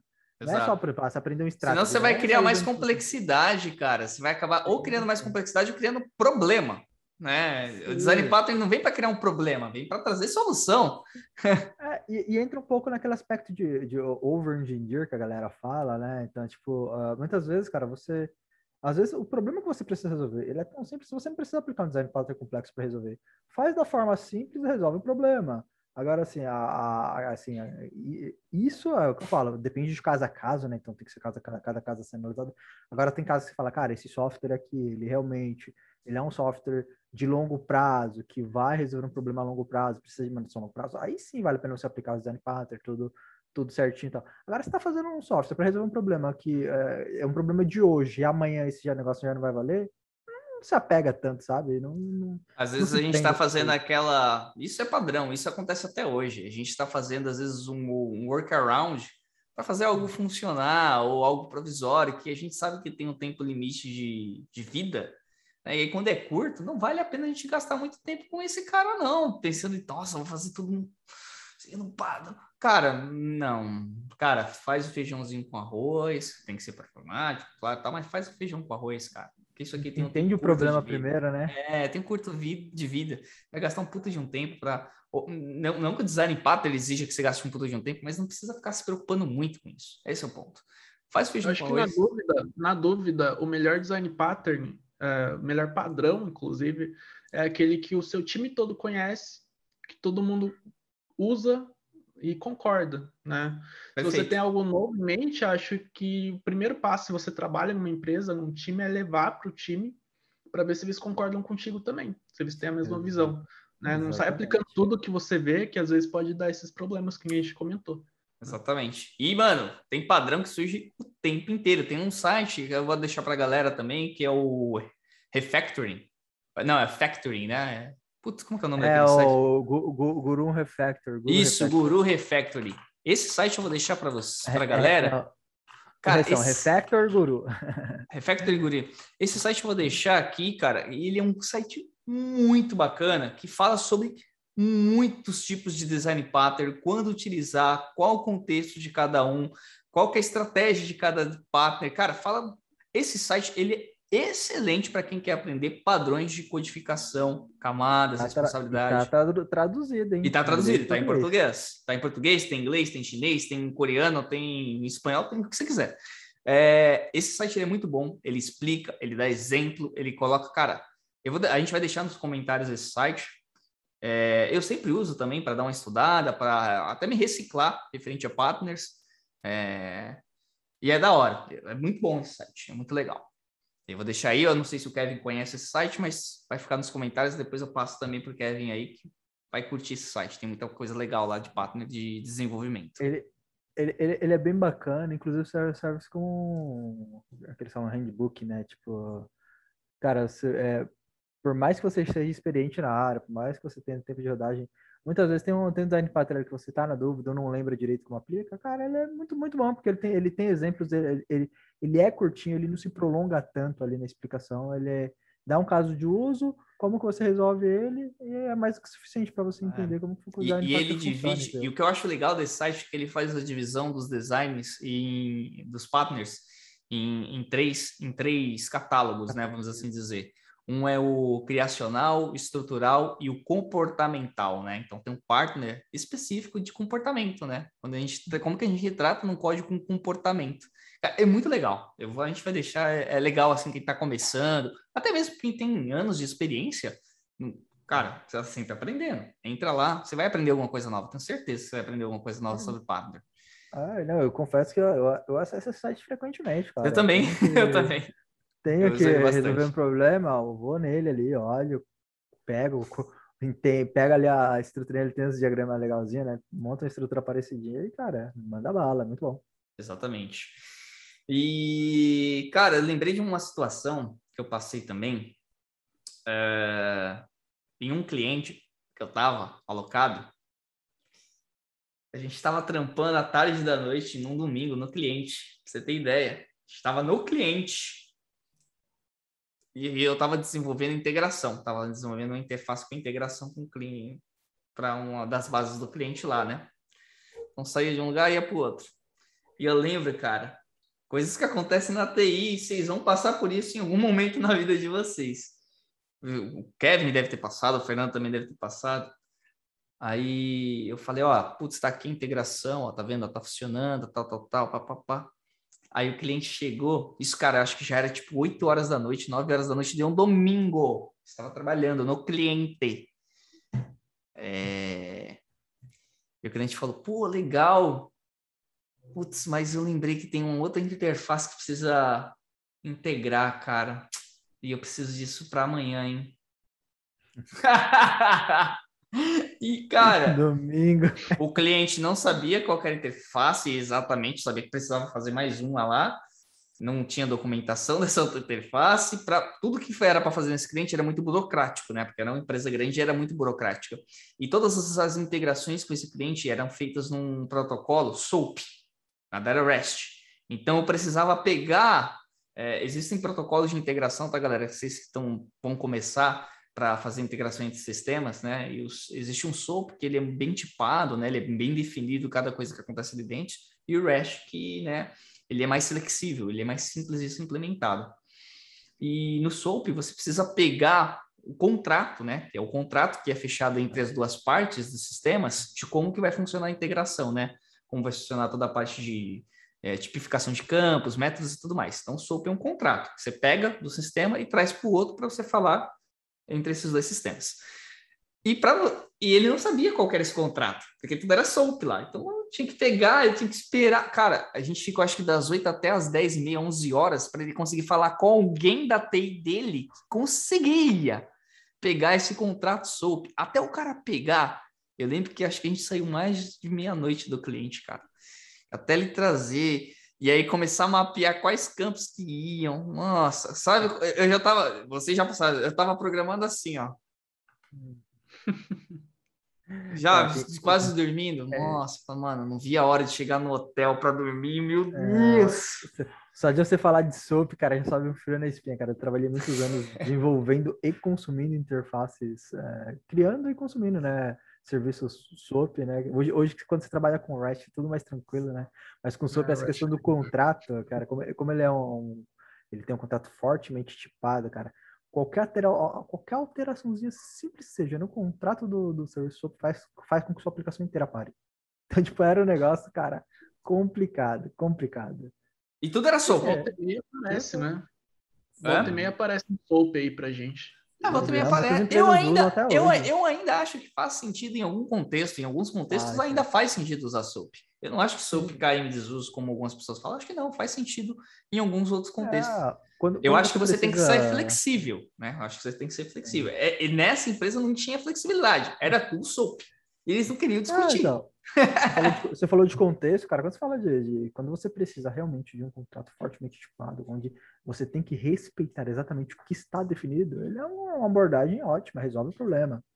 Mas a complexibilidade de implementação de consumo existe também, então. Beleza, depois de um certo, eu sou bem sincero com vocês, depois de um certo tempo trampando com integração, trabalhando para mim, tanto faz ser Super Rash hoje em dia. Para mim. Ah, é que, ou, é que assim, para quem está começando, ou para quem não tem um nível de maturidade muito alto com codificação, realmente tem uma complexidade. Você sabe que tem um nível ali de complexidade entre as implementações. Para quem já está mais maduro no mercado, a gente sabe das diferenças, a gente sabe dos contextos. Mas pra gente, eu sou muito sério, pra mim tanto faz que esse jeito que você quer fazer, Cara, meu brother. É, é, que, é, que, é que é aquela, né, Jonathan? Burro, velho, depois de tanto ser machucotado, quando toma um tapa na bunda, vai que vai sorrindo, então. Mano, ah, você faz, tá, tá, tá pra mim aqui o contrato, nós implementa, é facinho. Mano, é tá easy. Hoje em dia, pra gente, tá easy peasy, tanto faz super rest. Um tanto, existe um... Por que que eu falo isso, galera? Que fique muito claro, beleza? Contanto que você tem uma documentação clara de como se comunicar, tanto faz se é super rest Contanto ah, que você tem uma documentação. Hoje em dia tem formas de você documentar. Então, hoje em dia tem formas é. fáceis de você documentar, tanto faz a sua interface SOAP ou REST. Né? Hoje em dia, com os padrões, por exemplo, com Postman, que você consegue criar interface e já criar uma documentação daquilo, cara. Cara, tá muito fácil você oh, documentar. Oh, Antigamente mas, não era tão fácil. Mas, mas sejamos, é, o API. É. Não, mas sejamos realistas. Aí, aí até, até você que é mediano Quantos projetos novos que você pegaram, que vocês pegaram que não foram feitos por vocês, que vocês acharam a documentação ah, é legal, é atualizada? É difícil. Mas é, é, difícil, tá ligado? Mas é, é, por isso que eu falo assim, isso é um alerta, beleza? Isso é um alerta. A gente hoje tem toda uma, uma gama de ferramentas que nos possibilitam fazer isso com eficiência, sabe? Mas não faz.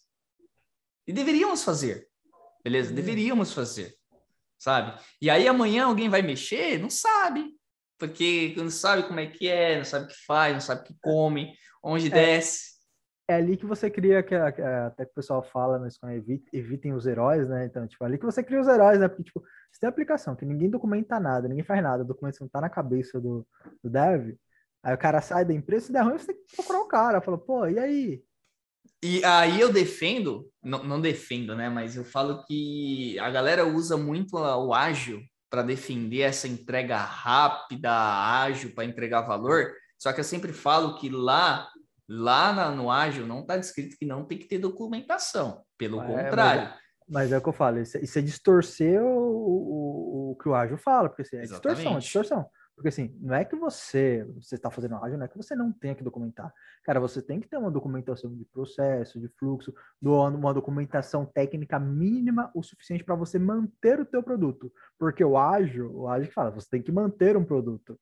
É, uma abordagem que você constrói para manter o produto. Se você, se você não tem a documentação mínima, ele fala que você precisa se preocupar mais com a entrega de valor do que com a documentação, mas não que você não tenha que ter documentação. A galera é, distorce. Se pegar, né, o, o manifesto ágil é um documento bem pequeno, né?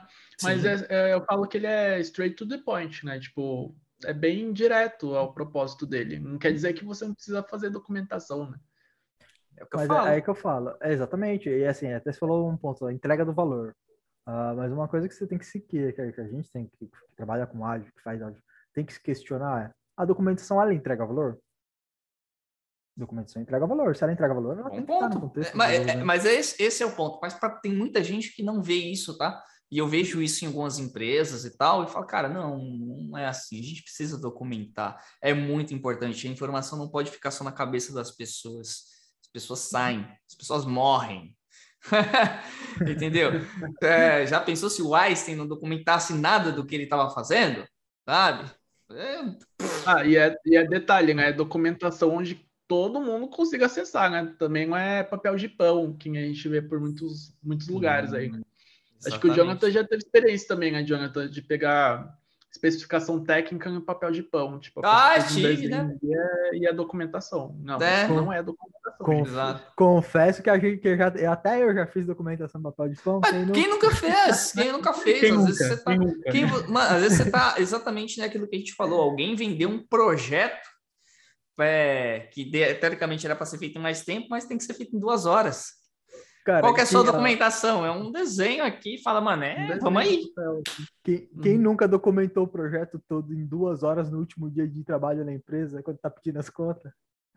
Caraca, É, isso já aconteceu também. Isso já aconteceu. Isso já aconteceu. Quem nunca? Isso já aconteceu, cara. Mas é, mas são coisas que acontecem na área da TI, cara. E são desafios. É difícil, cara, galera. É difícil. É, né, mas por experiência, o pessoal que tá começando ali no. Ah, até uma dica que eu dou, assim, depois de passar por tantos projetos, tantos anos ali na área. Cara, é, se preocupem sim com o tema documentação. Você vai criar uma API, documenta, é, descreve ali, por exemplo, você está fazendo em PRest, cria um Swagger, descreve o que, que aquele campo faz, qual que é o propósito daqui- daquilo que você está fazendo, por quê. Isso serve até para você mesmo. Eu falo, cara, eu já construí APIs que se hoje eu olhar, eu não sei o que faz. Eu construí isso e eu não sei o que faz. Por quê? Porque já faz tantos anos, você pega tantas coisas que você esquece, realmente você esquece. E você tem a documentação mínima, cara, vai te ajudar, vai ajudar os outros e você. Porque também, assim, é, cara, é, não sei se vocês já aconteceu com você, mas, por exemplo, você trabalha numa empresa, sai, vai para o mercado e volta anos depois para essa mesma empresa. E pega projetos que você fez lá no passado. Comigo já aconteceu. E assim, É, se eu- mas, como ó, não estava documentada, cara, Eu quero aproveitar esse ponto que a gente está falando da documentação e, e acender um alerta. Documentar o mínimo não é documentar de qualquer jeito. Beleza? Porque eu já vi gente documentando API, cara, que você abre lá a documentação e você vai ler, e quando você testa, nada do que está escrito funciona daquele jeito. Os parâmetros não são aqueles, a resposta não é aquela. Que porra é essa de documentação? É Entendeu? tipo, é tipo aquela, né? Você fala, cara, você pega a aplicação que tá escrita lá, não, chama esse, é- é- essa API aqui que ela vai atualizar o registro. Aí você chama, ela deletou 10 da base de dados. É, Deletou a base ou, toda, né? ou- ou, assim, ou fica muito incompleta, e também dificulta um pouco. Tem os parâmetros de entrada, mas não fala nada sobre o que que é a resposta, quais são os responsos, o que que a gente pode esperar. Então, eu já vi documentação assim. Então, assim, galera, documentem, mas, cara, não, caguem também na documentação. Se for para documentar assim, nem documenta. Então, foda-se, deixa Deus dará também. A gente testa, a gente vê o que acontece.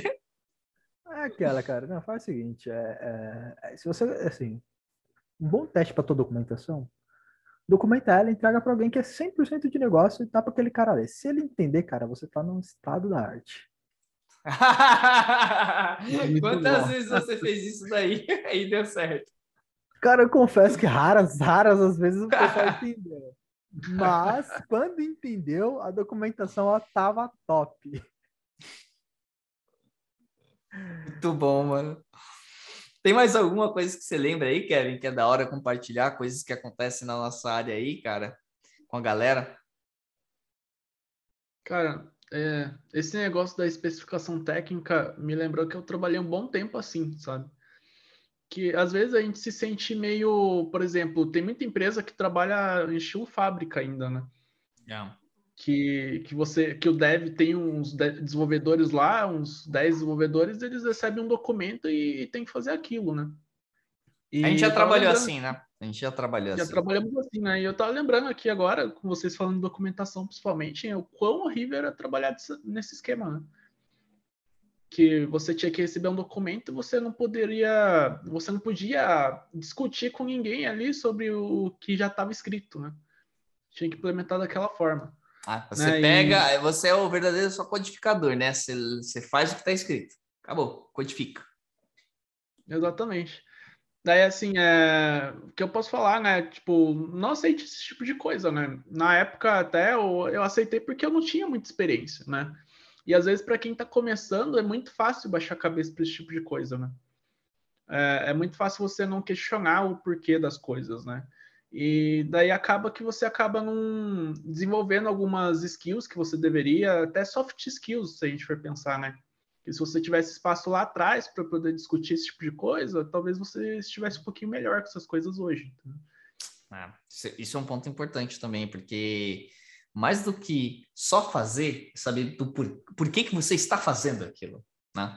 E é legal você saber isso, e isso é, é, é bom para você evoluir, pra você entender qual é a necessidade do, de um cliente, do porquê que chegou até aquilo.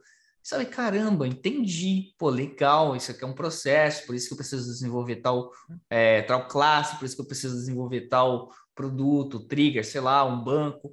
Eu entendi, pô, faz sentido. E isso pode, no futuro, trazer novos insights para você, que se você tiver uma situação parecida de um jeito totalmente diferente, você fala, cara, mas não teve um cliente que teve uma necessidade parecida lá atrás, que a gente fez assim? Por que, que a gente está fazendo desse jeito agora? É melhor? Não é melhor? Sabe?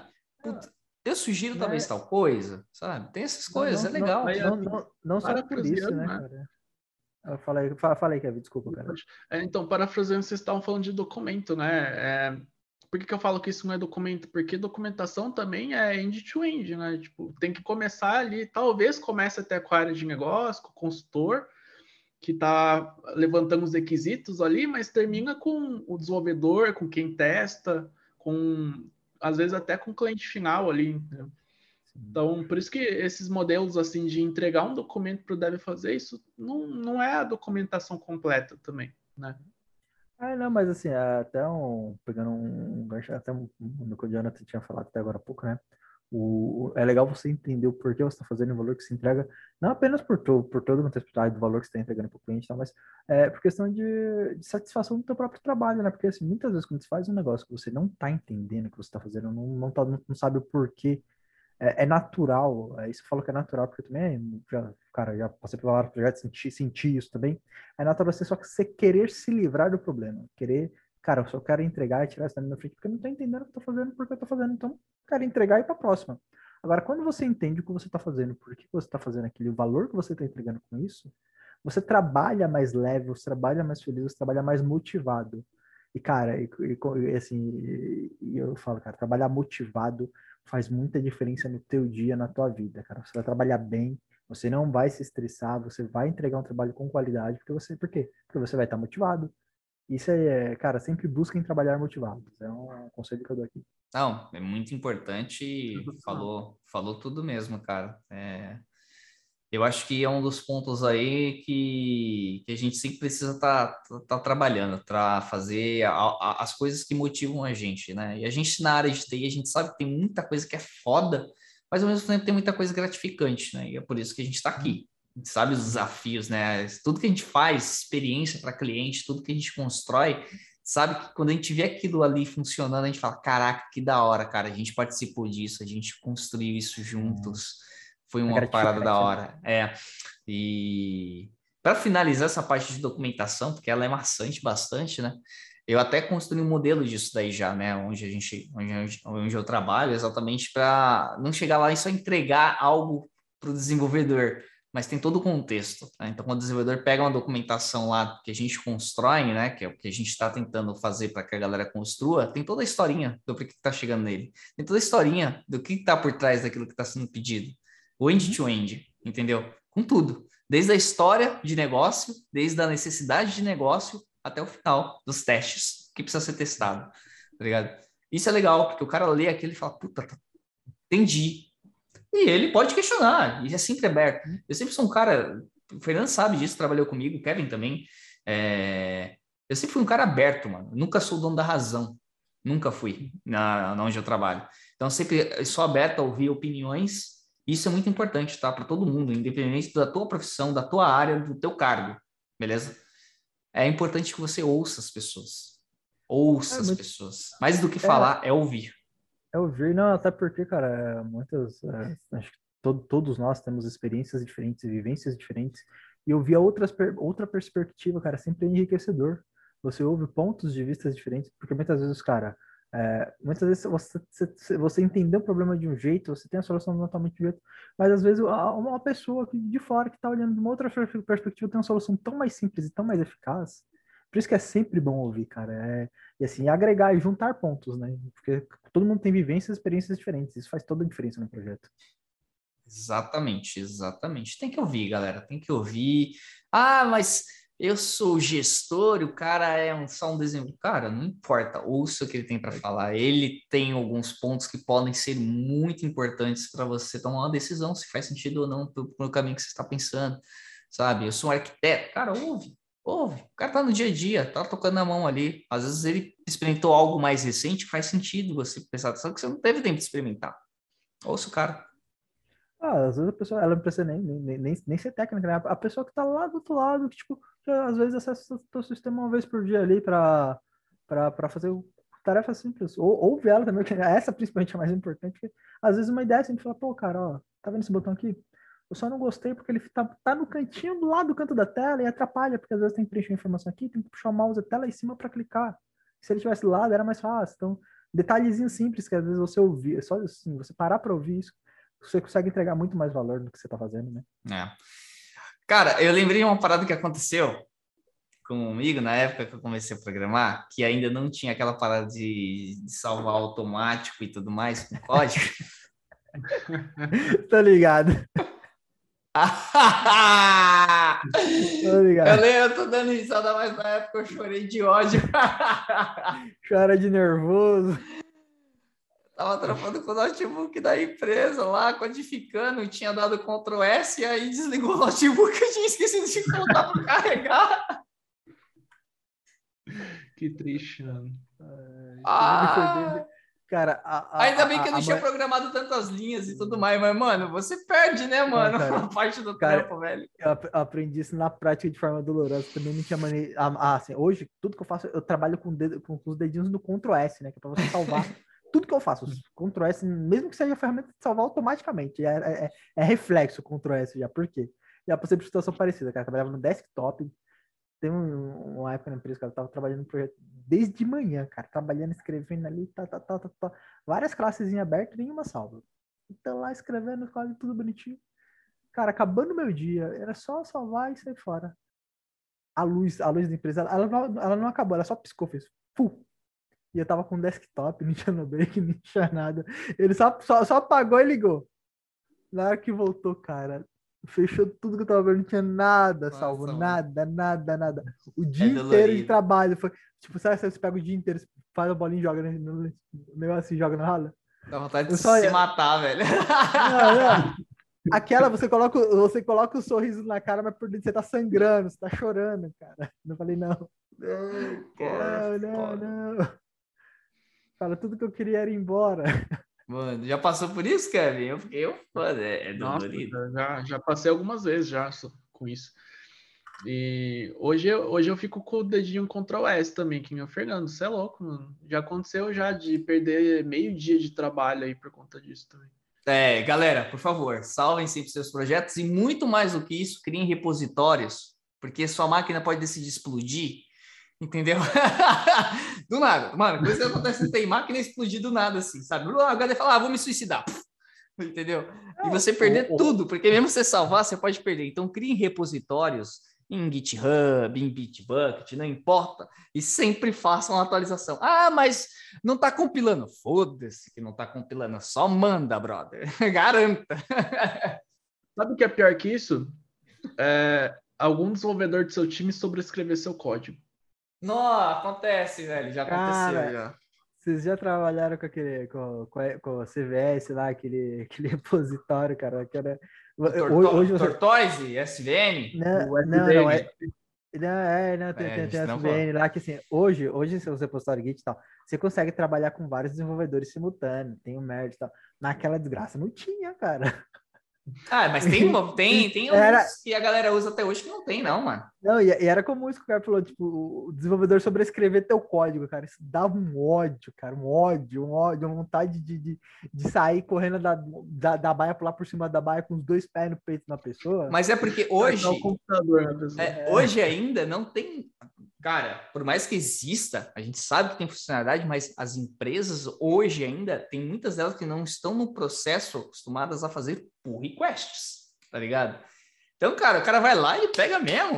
Ele subscreve, ele nem faz. Mano, às vezes ele nem faz pull da do rolê. Ele pega a versão que tá na máquina dele, já sai alterando lá, lá, lá, lá Manda, mano. Lá e... É como que é, aí, aí, aí, o coleguinha vai dar um force no push, né? Ah, fala, ah, não tá indo push porque tem um commit lá. O cara vem de fazer pull, fazer o merge, né? Porra, um é... force no push. Não, mas tem, tem cara que faz pull sim, que é safado. Ele faz pull, aí aparece lá as diferenças, ele fala, que joga tudo, mano, meu, joga em cima. Não, é, o cara safado mesmo. Dá o conflito lá, o cara, ah, não, mas força aí, vai passar. Ai, mano, não, manda o meu, o meu, o meu é mais importante, eu já vi já isso acontecer. Eu falo, ah, não, cara, que isso, cara?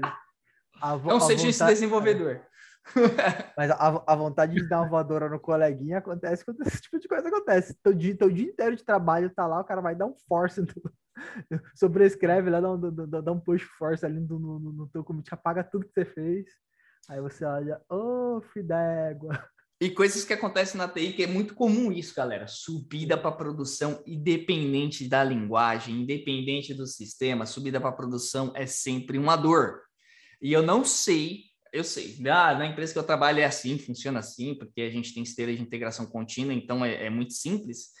Mas, mano, na moral, ficar mandando coisa na sexta-feira para produção, mano, para com isso, cara. Mas para com dica. isso, cara. Mais uma, mas, isso, mais uma, mas essa, essa dica aí, aprendam. Se vocês não querem perder seus fins de semana resolvendo problema em produção, aprendam. Não façam deploy na sexta. Nunca. Mano, sexta-feira pode Nunca. parecer o melhor, mas é ruim, cara. É ruim, mano. É Nunca. Ruim. Não, o pessoal vem com aquela desculpa. Não, é porque fim de semana a quantidade de pessoas que usam o sistema é menor. Então, se subir é problema, não vai estar tá tranquilo. Não, cara, faz na segunda, porque você tem uma semana inteira para resolver qualquer problema que apareça. Porque na sexta, você faz, tenha certeza, vai ter um infeliz lá te ligando. Alô, fulaninho, ó, Três horas da manhã problema. o cara vai estar tá ligando no seu celular, mano, falou, o sistema parou. Aí você vai falar, cara, o que, que você tá fazendo com essa porra três horas da manhã? Me diz, mano.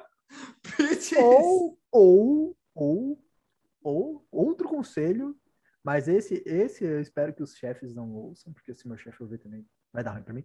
É, é o seguinte: faz o deploy, vai para casa, joga teu celular no lixo. Compra outro na segunda. Mas joga teu celular no lixo. Vire índio. Não, não se conecte a nada. Não deixe, nem deixe nem ninguém saber teu endereço. Não, e Aí, mais beleza. do que isso, e mais do que isso, deploy de sexta-feira é, são os problemas para fazer o deploy dependendo da forma como você faz. Então, tem gente que passa horas tentando mandar para a produção a parada que dá um monte de problema no meio do caminho, cara. Ou dependência, que eu esqueci alguma coisa que não estava no pacote, aí vai lá colocar. Cara, ai, cara, eu, eu Kevin também deve ter passado, a gente já passou horas tentando fazer deploy para produção. Meu amigo. Cara, quem, quem, nu, quem, quem, nunca passou por aqueles war rooms de deploy sexta-feira, 8 Nossa, horas da war room, cara. é, pode crer. É um terror, cara. Mas é, acontece é. pra caraca. É, cara, pior que eu tô dando risada aqui de nervoso, porque essa semana, desde semana passada, cara, tanto war room na minha vida aqui que tá osso. Olha lá, fala lá, aí, ó, war room. Eu já participei de um projeto uma vez, a gente tava fazendo implantação, Aí na sexta-feira também. A gente ficou tipo de madrugada fazendo um negócio e implantou, né? Aí a gente chegou tudo felizinho na segunda, né? O cliente tinha feito um war room que tinha um monte de erro em produção já. Cara, o war room é um terror, cara. Sim. Bom, é, só para vocês é entenderem, o nome já fala, War Room, né? Sala de guerra, mano. é um monte de gente ali tentando resolver um problema ou vários problemas que surgiram e, cara, é, mano, é, fica horas, a galera discutindo, vendo a melhor forma de fazer, testando, sei lá o quê. Isso pode ser problema, pode ser não. É problema em produção, beleza?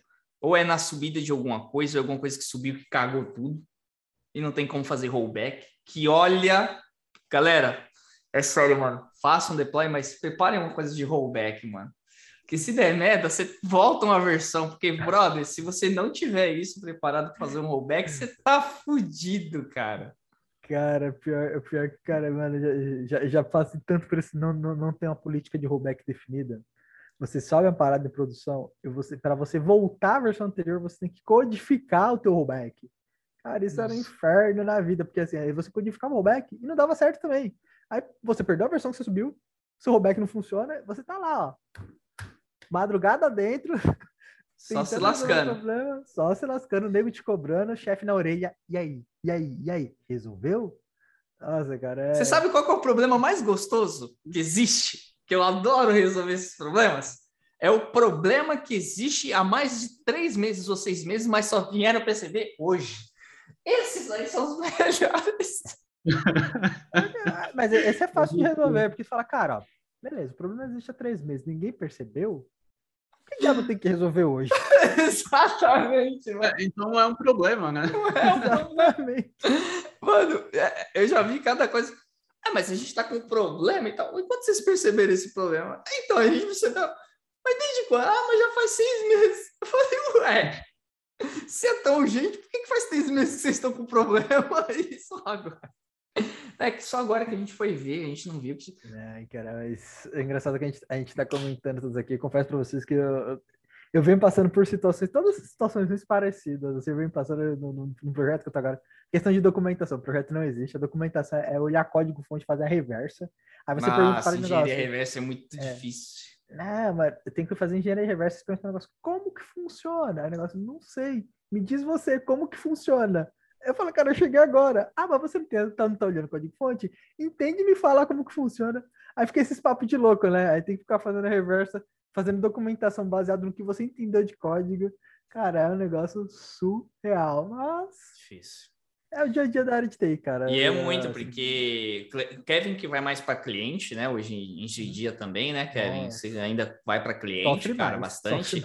Você chega no cliente, às vezes o cliente não tem nessa documentação, né? Não tem nada lá. Cara, tem um projeto que eu participei recentemente, fiquei três meses nele, né? É, a gente chegou e tinha um negócio que o cliente sabia que era importantíssimo, mas eles não sabiam o que era. E eles sabiam que a gente tinha que implementar uma user story que o antigo fornecedor deixou, e eles não sabiam o que era, simplesmente. E era importantíssimo. A gente tem que fazer essa engenharia reversa aí só que, cara, tinha um monte de coisa errada, assim, sabe? Não estava de acordo com as boas práticas, mas o pior de tudo que foi, é, o próprio negócio não sabia o que, que eles queriam, né? Mas, assim, é, pelo fornecedor antigo falar que era muito importante, eles falaram que tinha que fazer, entendeu? A gente teve que fazer toda a engenharia reversa do negócio, entender a necessidade do negócio, que não veio pelo negócio, e explicar para eles. Caraca, não, é, é complicado. Por isso, Lê, gente, ó, lembra no começo do papo que eu falei da, do que eu faço, o Kevin já falou que ele faz, o Fernando também, que a gente falou que a gente faz mais do que a nossa função? É exatamente mais ou menos isso aí. É também isso. Uh, é, engraçado, é engraçado, é engraçado que isso que o Kevin falou uma vez. Eu lembro de um, de um cliente também na época de consultoria, que era muito parecido, né? Aí na época também a consultoria trabalhando do cliente, era. O cliente pedia, a gente fazia, né? Aí chegou uma vez, eu lembro uma vez, cara, até hoje, é muito. Um, um dos clientes chegou em mim e falou: Olha, preciso que você desenvolva. Na época eu trabalhava até com, com, com web service, WSDL, né? Cara, olha, preciso que você, é, é, que você crie aqui um, um serviço para mim. É, e você tem que, cara, tem que ser urgente, você tem que entregar amanhã. Cara, não, tá bom. Que, que, qual que é o serviço que você precisa? Olha, então, não sei. Aí, Ué? Como assim, não sabe? Né, cara, é, então, eu falei, não, fala, não, tudo bem, não tem problema. É, você, tem, você tem a query do, do, do banco, da, da, consulta que você precisa para criar o serviço, porque assim, tem na query, eu monto um contrato aqui, me viro, te entrego e você vê se atende. Ele, ah, eu não tenho.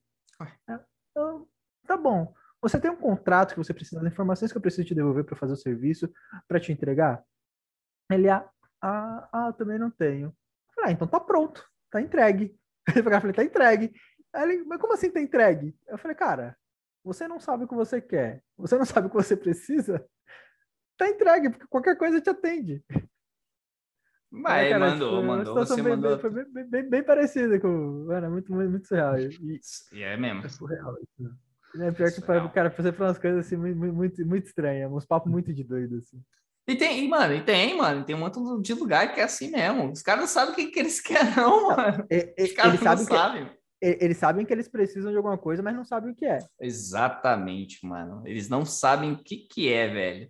É muito engraçado, cara. Você dá, às vezes você fala, mano, mas que porra é essa que você tá pedindo, velho? É, mano, é, isso é normal passar, às vezes um negócio vê um negócio, vê alguma coisa ali e na semana que vem já quer implementado isso em produção, tá ligado? E é, e é normal, porque o negócio não sabe o prazo, o tempo e o, o quanto que a gente precisa construir ou pensar para que alguma coisa que eles queiram realmente faça sentido no modelo arquitetural, né? E para companhia, boas práticas e tudo mais. Não, mas, cara, eles querem que amanhã já esteja em produção de algum jeito. Oda-se como, mas querem. Ah, até você sentar com o negócio, explicar, olha, não é bem assim, né? Não é assim, né? Não é tão rápido quanto você pensa, tem algumas coisas para estruturar. Aí quando você vai, não sei se vocês passam por isso, né? Às vezes eu passo, aí você vai, senta ali, lê uma história, para entender a história. Falei, essa história tá sem pena em cabeça. Tava entendendo nada que tá querendo aqui, cara. Ah, é, normal, é, muito normal, engraçado, cara.